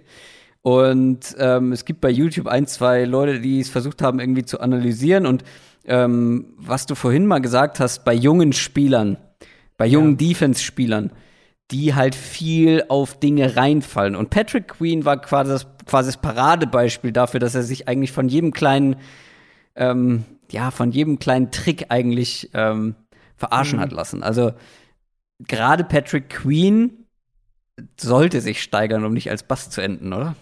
Ja, mich, also ein Teil geht natürlich voll in die Richtung. Du hast insbesondere Linebacker, die ähm, ja. in der heutigen NFL ja super oft auch das primäre Ziel von Offensive Coordinators sind. Mhm. Und, wenn du dann einen Rookie hast, ähm, dann erst recht. Mich jetzt trotzdem gewundert, dass er gerade in Coverage solche Probleme hatte, weil er da im College ja echt gut war. Und eigentlich ist Patrick Green der ideale Linebacker für diese Defense, die diese Dreier-Line hat mit Wolf, Brandon Williams und Calais Campbell, die echt Räume kreiert, die die Linebacker frei hält, die die Linebacker halt echt auch im, im Raum arbeiten lässt. Das ist eigentlich das perfekte Spiel für Patrick Queen. Insofern also ich erwarte eigentlich schon einen deutlichen Sprung bei ihm im, äh, im Vergleich zu dem, was er letztes Jahr gespielt hat, weil das war doch deutlich unter dem, was, was ich auch erwartet hatte, weil ich mochte ihn ja auch vor dem Draft eigentlich sehr. Mhm. Ja, also es waren auch so ein paar Analysen, die ich gesehen habe, ähm, dass er nicht nur auf Dinge reingefallen ist, sondern wenn du jetzt gerade Coverage ansprichst, dass er einfach noch zu sehr im College-Modus war, dass er im College war er halt dieser Ultra-Athlet, ja, der ja. auch so spielen konnte, dass keiner schneller ist eigentlich als er, dass er ein Running Back halt eins zu eins äh, in Man Coverage nehmen kann, egal was der macht sozusagen oder gar, egal auch was er macht und dass das halt einfach in der NFL nicht mehr geht und dann halt irgendwie so ein paar äh, Running Backs zum Beispiel, die ja ganz okay sind als als äh, Receiver, ihn dann halt komplett nass gemacht haben, weil mhm. er einfach äh, er war einfach drüber. Also er hat äh, übers Ziel hinausgeschossen ja. und sich dadurch halt dann die Hosen runterziehen lassen. Und das ist halt wohl scheinbar häufiger passiert. Ähm, lass uns noch über die Secondary sprechen. Wie schätzt du da die Ravens ein? Da baut das natürlich auf, das, was ich jetzt alles über das Scheme gesagt habe und wieso mhm. sie keine dominanten Edge-Rusher brauchen. Die Cornerback-Gruppe ist natürlich richtig stark. Marlon mhm. Humphrey, einer der besten Corner, der, der innen und außen spielen kann. Allein Humphrey und Peters für sich betrachtet wäre ja schon recht gut. Jetzt ist Tavon Young wieder da. Der wäre so der logische Slot-Starter. Dann könnte Humphrey wieder mehr rausrücken. Sie haben auch Sean Wade gedraftet, der auch im, im Slot spielen kann. Plus dahinter noch Leute wie ein Jimmy Smith oder ein Anthony Averett. Also, das ist schon richtig, richtig stark besetzt und gibt ihnen ja auch oder erlaubt ja auch diese Aggressivität halt, mit der sie defensiv spielen wollen. Ähm, und das dann eben noch in Kombination mit diesem Safety-Duo, das glaube ich fast ein bisschen unterm Radar fliegt. Chuck Clark ja, und, und ja. Sean Elliott sind jetzt nicht so die, die Household Names, die glaube ich vielleicht jeder kennt. Ähm, aber echt ein sehr, sehr gutes Safety-Duo und die ja auch sehr spezifische Rollen spielen müssen in, in der Defense, weil sie halt viel rumgeschoben werden. Dann blitzen sie, sind ja auch beide, äh, beide häufig auch als Blitzer eingesetzt, müssen, müssen alles spielen so ein bisschen. Ähm, deswegen ist es ja auch, ist Baltimore ja auch so das Team, wo ich äh, sage, wenn Darius Washington irgendwo in der NFL unterkommt, dann sind es die Baltimore Ravens, weil das wäre an sich vom Spielertyp her genau derjenige, der in so einer Defense funktionieren kann. Und natürlich schauen, mhm. als undrafted Rookie, aber das ist so ein bisschen mein, äh, mein Off-Season-Hype-Train, den ich fahren werde bis hm. Anfang September, bis er entlassen wird. ähm, nein, aber da sind sie schon, also Secondary Ravens sicher Top 5 Secondary in der NFL, keine Frage. Das klingt unterm Strich so, als würdest du von der Defense wieder sehr viel erwarten, außer äh, du würdest die, die Edge-Rusher so ein bisschen in Schutz nehmen, äh, so eine Art Welpenschutz. Ein Stück weit, aber gleichzeitig würde ich auch sagen, ähm, Oway mit dem, mit der Athletik, die, die Oway hat, musst du eigentlich erwarten können, dass in, in der Defense, die ihm viele 1 gegen 1 Situationen und vorteilhafte Matchups auch ähm, bereiten wird, dass er da trotzdem zum Quarterback kommen kann. Mhm. Vielleicht nicht in dem, in dem gleichen Ausmaß, wie es andere geschafft haben, aber selbst Matt Judon war ja viel Produkt auch des Schemes und der Defense. Insofern, äh, sie, haben jetzt ja, sie haben jetzt ja nicht irgendwie äh, Khalil Mack verloren oder sowas, sondern sie haben ja gute Edge Rusher verloren, die halt in dem Scheme funktioniert haben. Und das haben die, die Spieler haben sie eigentlich immer noch. Pernell McPhee ist so ein Spieler, ähm, der, der das kann, der das gezeigt hat. Tyus Bowser ist ein Spieler, der das kann. Und, und Oway ist ehrlicherweise auch ein Spieler, der das können sollte, auch schon als Rookie, glaube ich. Ja, also ähnlich wie bei den Browns gibt es bei den Ravens nicht viele Gründe, warum die sich verschlechtern sollten. Nee. Ja. Äh, bei mir ist noch die Frage, gibt es viele Gründe oder gibt es genug Gründe, warum sie besser sein sollten als letztes Jahr? Offensiv, klar, haben wir drüber gesprochen mit den Outside-Receivern, wenn sie das nutzen können, wenn Lama Jackson das auch nutzen kann, mhm. Dann werden sie offensiv besser sein. Wenn sie Defense, äh, in der Defense dann ihr Niveau halten können. Also gar keine Frage, die Ravens sollten wieder ein sehr gutes Team werden, aber es hängt, glaube ich, viel ähm, vom Passing Game an ab, wie sich das mhm. entwickeln wird. Wenn das erheblich besser wird, dann wird es wirklich sehr, sehr spannend, wohin es gehen kann. Oder um es mit Adrians Worten zu sagen, gelingt das, sind die Ravens Titelkandidaten Nummer eins, oder? Ah, Nummer eins, glaube ich, kann man im Moment nicht sagen. Aber dann gehören sie auf jeden Fall in den, in den ja. Top 3, Top 4 Contender-Kreis. Also für mich sind sie auch der Klare ist zu stark, aber ich habe sie definitiv als meinen Favoriten in der Division. Ich sehe sie als das Jetzt, beste Team in der das Division. Das spoilert er schon. Das kommt doch am Ende. Ja, ja äh, tut mir leid. Und am Ende kommen jetzt auch die Pittsburgh Steelers, denn die haben die AFC North gewonnen. Jetzt machst du eine ganz fiese Überleitung. Am Ende sind auch die Pittsburgh Steelers. Ja, wer weiß, unsere Prognose kommt ja erst gleich. Das stimmt, ja. Hinter den Steelers liegt eine seltsame Saison. Wir erinnern uns alle an diesen 11 und 0 Start, den die mhm. hingelegt haben. Und wir haben, was haben wir gemahnt? Aber Steelers-Fans wollten nicht auf uns hören. Die waren zu euphorisiert. Was haben wir gemahnt? Ja, das ist 11 und 0, aber das war nicht so überzeugend, wie ein 11 und 0 Rekord sein sollte. Und nach diesen elf Spielen hat man, oder nach diesen elf Siegen vor allem, hat man gesehen, dass, ähm, dass da nicht alles rund lief. Denn danach haben sie nur noch ein einziges Spiel gewonnen. In den Playoffs ist man direkt in der Wildcard-Runde gegen die Browns rausgeflogen. Das ist natürlich doppelt bitter, klar. Ähm, und wenn man sich das jetzt einfach mal so von außen anguckt, man hat eine 12 und 4 Saison gespielt und klar, die ist dann am Ende irgendwie unschön ausgegangen, aber egal wie schwach sie geendet ist, sollte man doch eigentlich denken, okay, wenn wir diese ähm, 1, 2, 3 Probleme fixen, wenn wir an diesen paar Rädchen drehen, sollten wir doch theoretisch gut aufgestellt sein fürs kommende Jahr.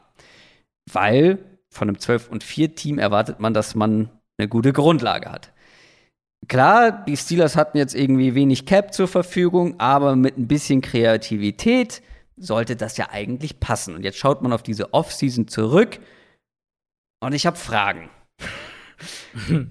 ich sag mal so, ich wäre wirklich viele, viele Dinge anders angegangen. Also jetzt auch noch in der Vorbereitung.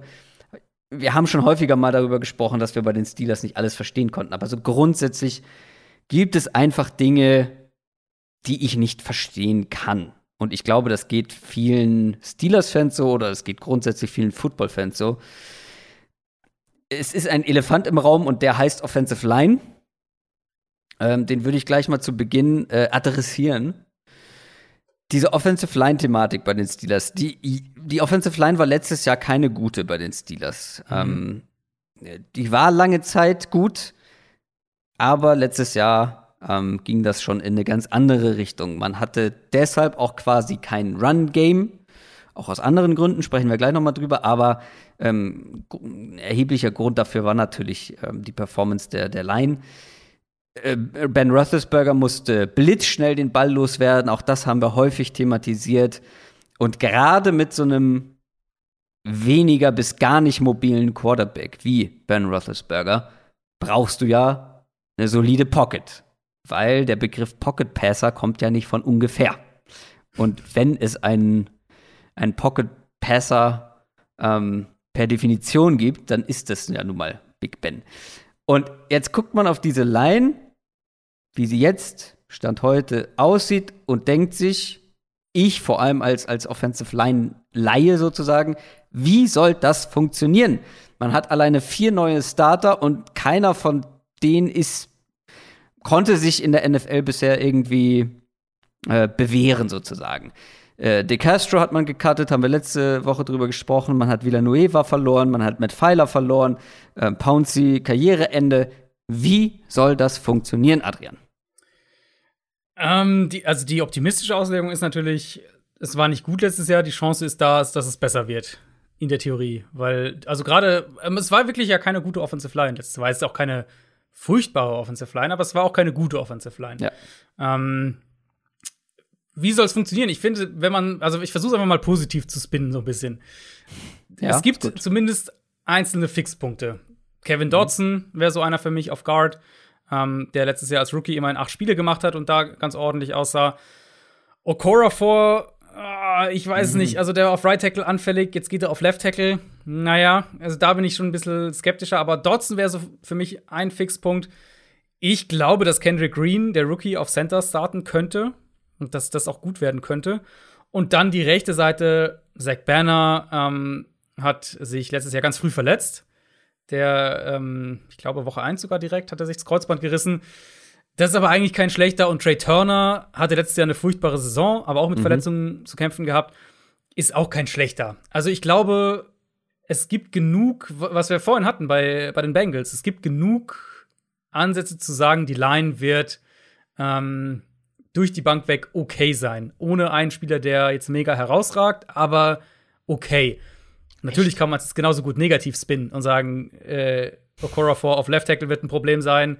Dein Rookie Center könnte ein ziemliches Problem sein. Trey Turner ist vielleicht einfach dann und Zach Banner kommt von einer schweren Verletzung zurück. Und dann hast du schon den Spin, wo du sagen kannst, äh, es wird eine ziemlich üble Line sein. Aber ähm, du hast ja gefragt, wie, wie soll es funktionieren? Ich glaube, das ist der Ansatz, den ich, den ich gerade gesagt habe, wie man einen Case dafür machen kann, dass es funktioniert. Es sind natürlich brutal viele Variablen und das, ähm, das kann gerade gerade in der Offensive Line kann das einfach ein extremer Drahtseilakt sein, weil sich das natürlich auch erstmal einspielen muss. Und das wird auch noch mal Zeit dauern.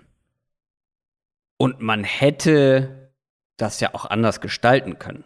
Also, Richtig. ich kann mir halt einfach, klar, ähm, es kann sein, dass die alle irgendwie dann auf ein solides Niveau kommen und das dann einfach eine insgesamt solide Line sein wird. Aber mir fehlt die Kreativität, mir vorstellen zu können, dass wenn du jemanden wie De Castro verlierst, der natürlich letztes Jahr auch nicht mehr auf dem Niveau gespielt hat wie vor, vor ein paar Jahren, dass du ohne Villanueva, ohne Matt Pfeiler zum Beispiel, ähm, dass du einfach dieses Niveau erreichst, weil wenn wir an diese Steelers-Line denken, ja, das waren nicht alles die Besten auf ihrer Position, aber die hatten alle wirklich ein sehr mhm. solides Niveau, ein sehr hohes Niveau. Äh, mit einem Pouncy dann auch auf Center. Und wenn du die alle verlierst, kann ich mir einfach nicht vorstellen. Das war ja das gleiche, das haben wir letztes Jahr schon ja in der Offseason gesagt, dass diese Line höchstwahrscheinlich schlechter sein wird. Und jetzt gehen da noch mehr von Bord sozusagen, ja. ähm, die halt vorher wirklich für, für die Qualität der Steelers Line standen. Ja, und also die Prognose, die realistische Prognose ist auf jeden Fall, dass die Line ein Problem sein wird. Das muss man ganz klar sagen. Also ich habe jetzt ja gerade nur so ein bisschen versucht, den, mhm. den positiven Spin, wie es funktionieren könnte, und ich glaube, der Best Case ist halt echt, du hast eine durchschnittliche Line, weil du vielleicht im Idealfall fünf durchschnittliche Spieler auf ihren jeweiligen Positionen bekommst. Aber die realistische Prognose ist, glaube ich, schon, dass die Line, ähm, dass die Line zumindest mal über Teile der Saison ein Problem sein wird. Ja, aber das hätte man ja verhindern können. Also man, man hätte, hätte zumindest es sehr anders angehen können, ja. Man hätte zumindest versuchen können, das, das ja. zum Problem ähm, wird, möglicherweise. Denn im Draft zum Beispiel, auch ohne Cap, also im Draft ähm, hätte man ja durchaus was machen können. Mhm. Ähm, erst in Runde drei hat man dann da ähm, sich drauf äh, fokussiert und äh, vorher unter anderem Najee Harris geholt. Und ich bin mir auch ziemlich sicher, dass Najee Harris diese Offense besser machen wird. Nur wie viel ist halt die Frage. Najee Harris ist individuell so viele Klassen über dem, was sie da letztes Jahr im Backfield hatten, mhm. über einem James Conner. Der wird diese Offense besser machen. Und ähm, wir haben ja diesen Pick immer kritisiert, aber ich wollte das noch mal unterstreichen, dass natürlich Najee Harris ähm, ein, ein, unfassbar viel besser, äh, viel besserer Spieler ist ähm, auf dieser Position. Aber wie gut kann er sein, wenn die Line vor ihm wenig blockt? Das ja, ich halt glaube, der, also ich glaube, der Value von, von Najee Harris wird tatsächlich auch im Passspiel sein, primär für die Steelers. Ähm, Nächstes Jahr mit der Line, ja, kann das gut sein. Ja, und auch, also auch wenn du auf die Offense insgesamt guckst, wir haben es ja, ich habe es ja bei Burrow vorhin mal so ein bisschen schon angesprochen, ähm, wie in wie krass engen Linien sozusagen diese Steelers Offense in den letzten ein, zwei, drei Jahren gespielt hat. Ähm, was sicher auch an Big Ben liegt, also kann ich mir nicht anders erklären, so Sachen wie eben, dass sie mit Abstand am wenigsten Play-Action nutzen von allen Teams, dass sie, äh, dass sie relativ wenig Run-Pass-Options spielen, also all diese Geschichten, dass sie wenig Pre-Snap-Motion nutzen. All diese Sachen, ähm, auch mit verschiedenen Offensive Coordinators, sind ja kein Zufall. Und ich vermute mal, das liegt halt auch an, äh, auch an Big Ben. Und dann, jetzt haben sie einen neuen Offensive Coordinator mit Matt Canada, der eigentlich einer ist, der gerade für so Sachen wie Motion vor dem Snap, wie auch Play Action mhm. äh, bekannt ist, der das auch viel hat spielen lassen im, im, College. Wie viel davon kriegst du in die Offense mit Big Ben, ist dann die nächste Frage. Und ich glaube, da ist halt ein Spieler wie, ähm, oder da liegt der Value von einem Spieler wie Najee Harris, dass du den mhm. eben individuell betrachtet als eine Matchup-Waffe einsetzen kannst. Also wir werden die immer noch viel in, in, in 11 Personell wahrscheinlich sehen und Harris kann sich dann aber halt echt auch aus dem, aus dem Backfield nach außen bewegen und kann eine Route laufen und kann die gewinnen. Ja. Ja. Und ich denke, der nächste Gedankengang dann ist, und das erklärt vielleicht so ein bisschen auch den Zweitrunden-Pick, ein anderer, eine andere Möglichkeit, um eben dann Matchups zu kreieren, ist, vielleicht werden wir die Steelers auch ein bisschen mehr in 12 Personell sehen. Mit zwei Titans, Najee Harris im Backfield, kommst vielleicht raus in einer engen Formation und rotierst dann Pre-Snap in eine Spread Empty und die Titans und der Running Back sind alle drei legitime Bedrohungen im Passspiel. Also mhm. ich glaube, das sind so die Best-Case-Szenarien, wie sie halt Matchups kreieren. Das wird auf jeden Fall, glaube ich, das Wichtigste sein für diese Steelers-Offense, dass sie ja. einfach ähm, also es gab schon Teams, die schlechte Lines sozusagen verdecken konnten, einfach weil sie dann ähm, ja eine, eine flexible Offense ähm, gespielt haben und die Steelers letztes Jahr, du hast es ja eben schon gesagt, war ja alles andere als, als flexibel. Das war ja an Eindimensionalität kaum Total. zu übertreffen. Ja. Ähm, und ich habe mir noch mal das Spiel, dieses Wildcard-Spiel gegen die Browns ähm, angeguckt, zumindest große Teile davon. Und klar, die hatten am Anfang mega Pech. Das war hier erster Snap direkt hinten in die Endzone. Mhm. Ähm, äh, Touchdown für die Browns und dann auch direkt eine Interception, glaube ich, im zweiten Drive. Aber du hast dann gesehen, gerade das Laufspiel war ja so unfassbar unkreativ. Ähm, ja.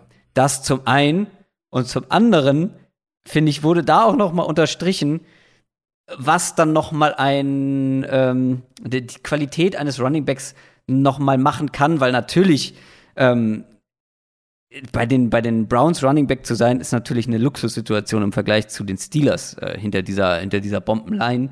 Aber du hast auch schon gesehen, was dann ein Nick Chubb, der ja in meinen Augen ein Top 5 Back ist, im Vergleich zu einem James Conner einfach auch noch mal kreieren kann mit dem Ball in der Hand. Also diese beiden in einem Spiel zu sehen, nacheinander auf dem Feld, ist einfach mhm. so Licht und Schatten gewesen als Runner. Einfach was Explosivität, Agilität, Power angeht. Also das sind dann doch noch mal Unterschiede und deswegen meine ich, Najee Harris wird da grundsätzlich auch im Running Game schon was verändern und wenn dann noch ein bisschen mehr Kreativität ins Running Game kommt, weil ich finde, die Steelers waren auch so ein kleiner Beweis dafür, so komplett ohne Laufspiel wird dann halt auch doch noch mal schwierig. Es ist halt vor allem, also es ist vor allem finde ich schwierig, wenn das Laufspiel und das Passspiel nicht zusammen funktionieren. Ja, genau. Das ist ja immer so mein Punkt. Also, weil wir hatten ja Teams, keine Ahnung, die Bills haben den Ball ja super viel geworfen oder, oder die, die, die Chiefs natürlich auch.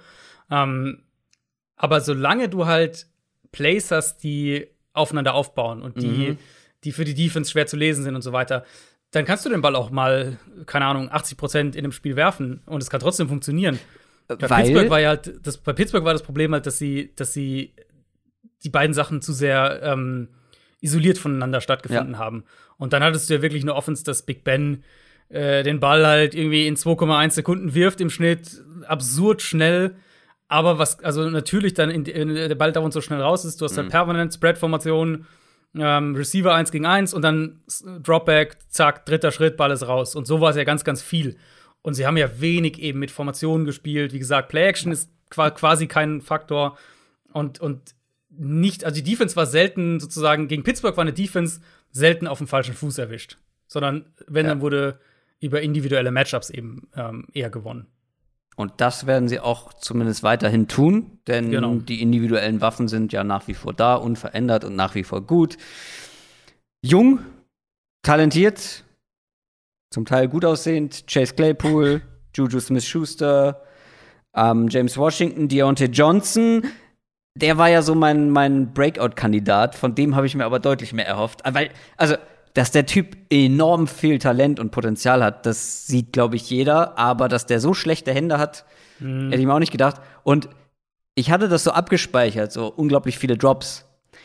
Dass es wirklich die meisten in der NFL sind, hätte ich dann doch nicht gedacht. 14 ja. Drops. Das ist schon sehr, 14. sehr viel. Ja. Äh, Aber man muss auch bei Drops, äh, muss man sagen, Drops sind häufig äh, von Jahr zu Jahr äh, also kann man sozusagen nicht von einem Jahr aufs nächste schließen. Insofern kann auch gut sein, dass er nächstes Jahr keinen Ball fallen lässt. Also man sollte jetzt nicht sagen, genau. Johnny Johnson hat, äh, hat jetzt jedes Jahr Drop-Probleme, sondern das nicht, aber da waren schon einige auch sehr ja, einfache ja. Drops dabei. Ja, ja, total. Und auch in kritischen Situationen. Aber trotzdem, die individuelle Qualität fürs Passing Game ist da. Eric Ebron ähm, kann man sagen, was man will. Äh, als Receiving Tight End ist er zu gebrauchen. Neu mit dabei, auch eine umstrittene Entscheidung im Draft ähm, in der zweiten Runde. Pat Fryermuth, wird er so ausgesprochen, mhm. äh, zu draften. Ähm, vielleicht plant man mit dem so auch als dauerhaften Blocker zusätzlich an der Line, um die Protection irgendwie zu gewährleisten. Ja, Was kannst du über den sagen? Ja, also er ist halt derjenige, ähm, er war so der klassische Tight End im Draft, so ein bisschen auch der klare Nummer zwei Teiler. Ich meine, Pitts ist halt über allen, aber Fryermuth war dann sozusagen eine Riesengap nach oben und eine Riesengap nach unten für ihn. Mhm. Mm, und er ist halt einer, der blocken kann und aber auch im Passspiel echt eine Rolle spielen kann. Deswegen glaube ich, also kann man sich vorstellen, so ein bisschen TJ Hawkinson light vielleicht. Ich glaube, das ist vielleicht mhm. ein ganz guter mhm. Vergleich. Ähm, ich denke deswegen auch, dass, wie gesagt, das 12 Personell vielleicht ein bisschen eine größere Rolle einnimmt, mit beiden Titans dann auf dem Feld. Mhm. Und dass sie darüber halt mehr Vielfalt reinbringen, mehr äh, bisschen schwerer ausrechenbar sein, bisschen mehr darauf achten, wie wir ja. Matchups kreieren, wie wir die Defense vielleicht mal auf den falschen Fuß erwischen.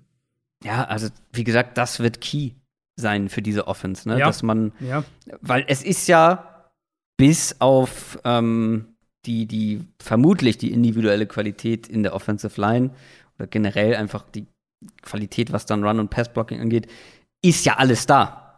Also auch über Big Ben kannst du ja sagen, was man will. Es gibt deutlich schlechtere Quarterbacks nach wie vor in der NFL, mhm. oder? Also ja, ja. Ähm, es ist alles ist da. Halt im, im, im Big Ben ist für mich halt in diesem Game Manager Bereich angekommen, so Quarterback 16, 15, 17 irgendwo da.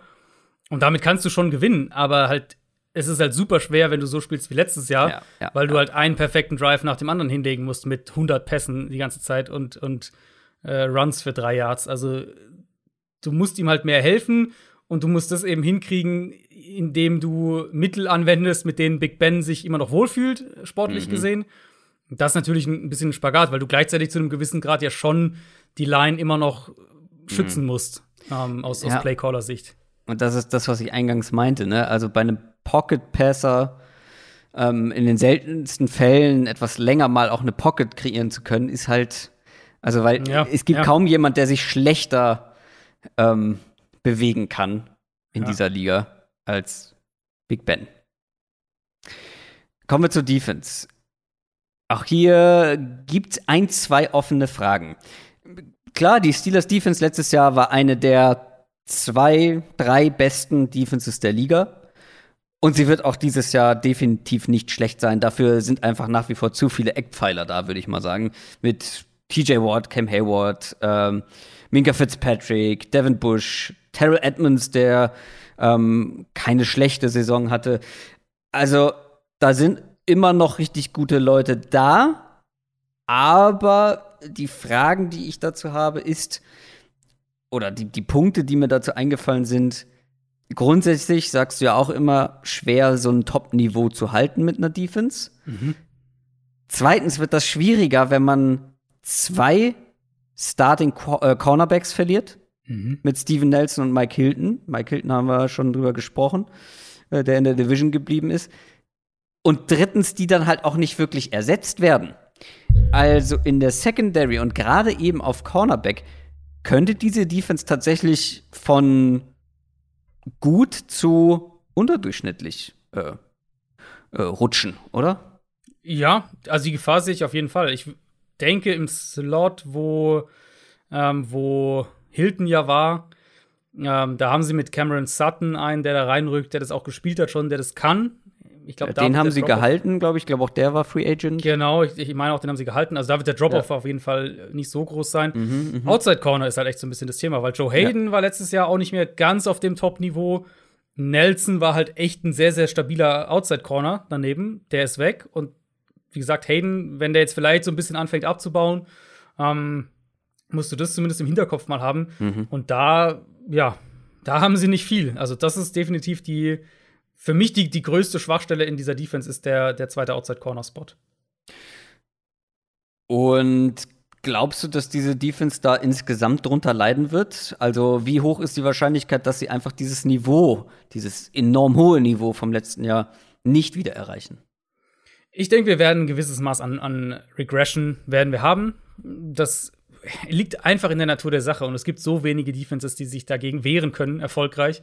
Ähm, die Frage ja, ist ja gerade, wenn du dann halt, wenn du wirklich dann auf so einer Position, auf so einer genau. kritischen Position wie Outside Cornerback Qualität verlierst. Ja, genau, genau. Und die Frage ist ja letztlich immer so eine Defense, die irgendwie Top 2 war ähm, oder Top 3, wie auch immer. Fällt die irgendwie auf in die Top 8 oder fällt die irgendwie aus der Top 10 raus? Und ich sehe mhm. Pittsburgh immer noch in dem, in dem Ding, ja. dass sie Top 8, Top 10 bleiben ja. werden. Ähm, eher Top 8 wir hatten ja diese absurde Stat, ich glaube, wir hatten es vor den Playoffs mal damals thematisiert, dass die drei Spieler in der Liga weiten Top 8 hatten, was Quarterback-Pressures angeht. Mhm. Äh, mit, mit Watt, Tuitt und Hayward, die sind auch alle noch da. Stefan Tuitt, ja, den habe ich vergessen, ja. Genau, ähm, äh, but Dupree ist weg, aber Dupree war für mich auch immer derjenige, der am ehesten da profitiert, sozusagen, als, als vierter Mann von ja. den Mitspielern, von der hohen Blitzquote und ähm, Alex Highsmith, der ihn ersetzt, der der hat als mhm. Rookie auch einen ganz guten Eindruck hinterlassen. Okay.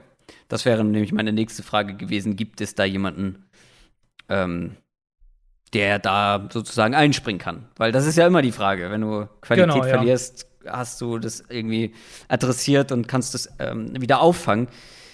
Bei den Steelers tue ich mich ein bisschen schwer mit so einer Art Fazit, weil einfach ähm, ich, wir haben es ja mehrfach jetzt unterstrichen, weil so viel davon abhängt, wie diese Offense spielt. Mhm. Und also, wenn die so weiterspielen oder ähnlich weiterspielen wie letztes Jahr mit den vermuteten Line-Problemen, die sie nun mal bekommen werden oder bekommen könnten, dann wird es schwierig für diese Offense irgendwie wirklich einen Schritt nach vorne zu machen. Ähm, dann denken wir, dass diese Defense höchstwahrscheinlich nicht mehr dieses Top-3-Niveau halten könnte. Ähm, in der Front wahrscheinlich schon, aber dahinter nicht mehr das ist halt ganz schwierig einzuschätzen, weil ich erwarte nicht wahnsinnig viel von dieser Offense und also ich erwarte jetzt keinen riesengroßen Schritt und ich erwarte eine Defense, die schlechter wird. Das heißt aber nicht, dass ich erwarte, dass die Steelers, kein gutes Team sein werden, weil dafür haben sie noch zu viele, ähm, zu viel Qualität, was die, die individuellen Spiele mhm. angeht. Ähm, was ich gesagt habe mit den Eckpfeilern zum Beispiel in der Defense und die haben sie ja in der Offense auch, haben wir auch drüber gesprochen. Sie haben einen zu guten Coach, ein zu eingespieltes Team, einen zu erfahrenen ja. Quarterback. Die ja. werden kein schlechtes Team sein, aber ich glaube schon, dass das für, für die Steelers ein hartes Jahr werden könnte, weil wir haben die Probleme angesprochen, sie hatten die Cap-Probleme, sie konnten Qualität nicht wieder auffangen. Und es ist einfach eine sehr, sehr gute Division. Da sind zwei richtig gute Teams höchstwahrscheinlich dabei und ein Team, was zumindest etwas besser sein sollte als letztes Jahr. Also, das ist das, was ich meinte. Wenn du 12 und 4 am Ende stehst und es so offensichtliche Probleme gibt, wie es sie bei den Steelers gab, und du sie so adressierst, wie, sie, wie die Steelers es gemacht haben, dann sehe ich halt hier die Gefahr, dass du dich hier aus einem, mal ganz hypothetisch gesprochen, aus einem möglichen Big Ben-Titelfenster katapultiert hast, falls es das überhaupt noch gab. Das sei mal dahingestellt. Aber ich kann mir irgendwie vorstellen, dass die Saison so schwierig wird, dass wir hier dann nächstes Jahr über einen Umbruch bei den Steelers wirklich dann auch mal sprechen müssen. Bisher haben sie sich ja immer, mhm. oder Big Ben wehrt sich ja immer noch dagegen, aber ähm, irgendwann wird das halt nicht mehr aufzuhalten sein. Ja, das denke ich auch. Das denke ich auch. Ähm, ich finde, die Steelers haben ein gewisses Maß an Range in beide Richtungen, wie das gehen könnte, weil falls uns die Offense positiv überrascht mhm. und das macht es natürlich auch der Defense leichter, ist klar. Wenn du, ja. wenn du nicht dauernd irgendwie hinten liegst, sondern vielleicht eher mit einer Führung aufs Feld kommst, mh, hm, hast du andere Möglichkeiten, auch wie aggressiv du sein kannst und so weiter. Ähm, dann reden wir vielleicht wieder von einem Team, was irgendwie elf Spiele gewinnt oder sowas. Mhm, mh. Mein, ich bin halt einfach skeptisch, was die Offense angeht. Ich glaube, dass Big Ben mehr Hilfe braucht, als er sie mh, hm, bekommen wird, zum Teil vielleicht auch selbst verschuldet ähm, was, was, was gewisse mhm. schematische Limitierungen angeht. Ähm, ich denke, dass die Line selbst im besten Fall Zeit brauchen wird. Und ja, Defense, wie gesagt, Defense wird immer noch gut sein, aber halt vielleicht nicht mehr ganz so dominant wie letztes Jahr. Deswegen, ich sehe Pittsburgh so in dieser neun, vielleicht zehn Siege-Range. Das ist für mich so ein bisschen mhm. der, äh, das Szenario, wo, wo ich sie drin habe. Und dann und wahrscheinlich halt auch nicht in den Playoffs, denke ich. Und das wäre ja, also dann rutschst du halt in so einen Bereich, wo du, ja, wie kommst du da wieder raus? Du hast, ich weiß nicht, wie die Cap-Situation dann nächstes Jahr aussieht bei den Steelers, aber dann rutschst du irgendwann in so einen Bereich, dass du irgendwie das, was wir immer sagen, zu gut bist für irgendwie den, den radikalen Umbruch und zu schlecht mhm. bist für die Playoffs. Ja, also würde ich irgendwo schon sagen. Auf der anderen Seite sehen wir es auch immer wieder, dass Teams, die gut geführt sind, das halt trotzdem hinkriegen. Also wir haben es ja. ja. bei, bei den Ravens im Prinzip gesehen, das, das war ja dann der Übergang halt zu Lamar Jackson hin. Ähm, wir du sehen jetzt gerade, wie die Patriots das machen. Also ich glaube, dass die Steelers einen Weg finden werden. Aber der Umbruch muss halt trotzdem kommen. Also das muss man halt schon sagen. Du sagst also, ein Team ist gut geführt, obwohl sie einen Running Back in der ersten Runde gedraftet haben. Kann ich das so, kann ich das so notieren? Ja, gut, man, jeder macht Fehler, ne? Nobody is perfect. Auch die Steelers nicht. So, Early Prediction. Ähm, ich prophezei mal, dass du die Ravens äh, als Division-Sieger ähm, ja. hast. Ja. Habe ich natürlich nicht. Ich habe natürlich die Browns. Natürlich. Äh, und die Ravens auf zwei. Aber ich glaube, eins dieser beiden Teams wird die Division gewinnen. Mhm. Ähm, ich bin natürlich, ich habe es ja gesagt, also ich habe die Browns immer so einen Ticken äh, weiter vorne und du hast die Ravens immer ein bisschen positiver als, als ich und viele andere. Ähm, hast du die Steelers denn noch auf Platz 3? Das ist die kritische Frage. Ja, doch. und ich sehe es schon auch, also ich sehe es eigentlich echt immer so ein bisschen. Ich habe die Ravens auf 1, dann habe ich eine kleine Gap, dann habe ich die Browns auf 2, dann habe ich eine kleine Gap, dann habe ich die Steelers auf 3. Und da ist für mich immer noch dann die größte Gap von mhm. drei auf vier und die Bengals sehe ich dann doch noch immer ein Stück hinter dem Rest. Ja, gehe ich nicht ganz mit, weil ich habe die Browns und Ravens schon sehr nah beieinander. Ähm, ähnlich wie letztes Jahr quasi auf Augenhöhe. Kleines Gap Steelers und ja, dann weiß ich nicht. Also rational betrachtet gehe ich da mit. Aber ich sehe halt bei den Bengals auch mit Joe Burrow und dieser Offense durchaus Potenzial zu überraschen. Überraschend ja. Mehr als acht Siege sehe ich, glaube ich, nicht bei den, bei den Bengals. Also wären acht Siege für dich eine Überraschung? Mm, das wäre das philosophische wäre das höchste, Frage. Es, es, wäre für mich das, das High-End-Ceiling der, mhm. ähm, der, der noch realistischen Prognose. Ja. Ich glaube. Alles über acht Siege, sagen wir es so. Alles über acht Siege wäre für mich eine Überraschung für die Bengals. Oh, das hältst du ja, ähm, hältst du ja für möglich. Finde ich gut. Ähm, sind wir damit durch, was die AFC North angeht? Ich glaube schon. Äh, glaube schon. Wir hatten gerade eben noch eine kleine Breaking News. Ich weiß nicht, ob du es gesehen hast. In, Nein, ich habe gar nichts gesehen. Äh, andere, andere Division, aber zumindest AFC. Äh, Keel Harry hat soeben einen Trade gefordert von den Patriots. Wer will den traden? ja, das ist eine berechtigte Frage. Das ist meine Instant Reaction dazu. ja, also, also, viel wirst du nicht kriegen. Ich wollte gerade sagen, also klar, äh, gibt bestimmt Teams, die da irgendwie noch Hoffnung haben, ein bisschen mehr aus ihm rauszuholen.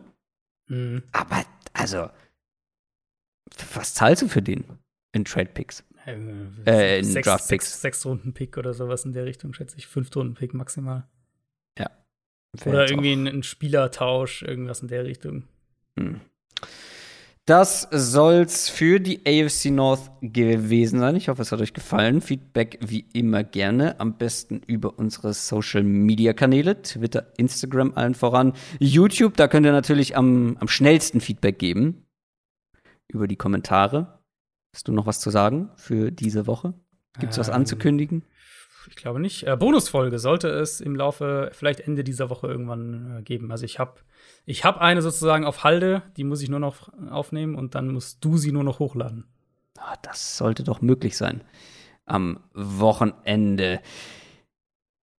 Noch ein Hinweis, äh, nochmal als Wiederholung. Fantasy Football Bundesliga Anmeldung möglich ab 12. Juli www.downsettalk.de slash fantasy-bundesliga. Klickt da mal rein, schaut mal vorbei ähm, und dann wünsche ich euch eine schöne Woche. Bis nächsten Donnerstag. Macht's gut. Tschüss. Ciao, ciao.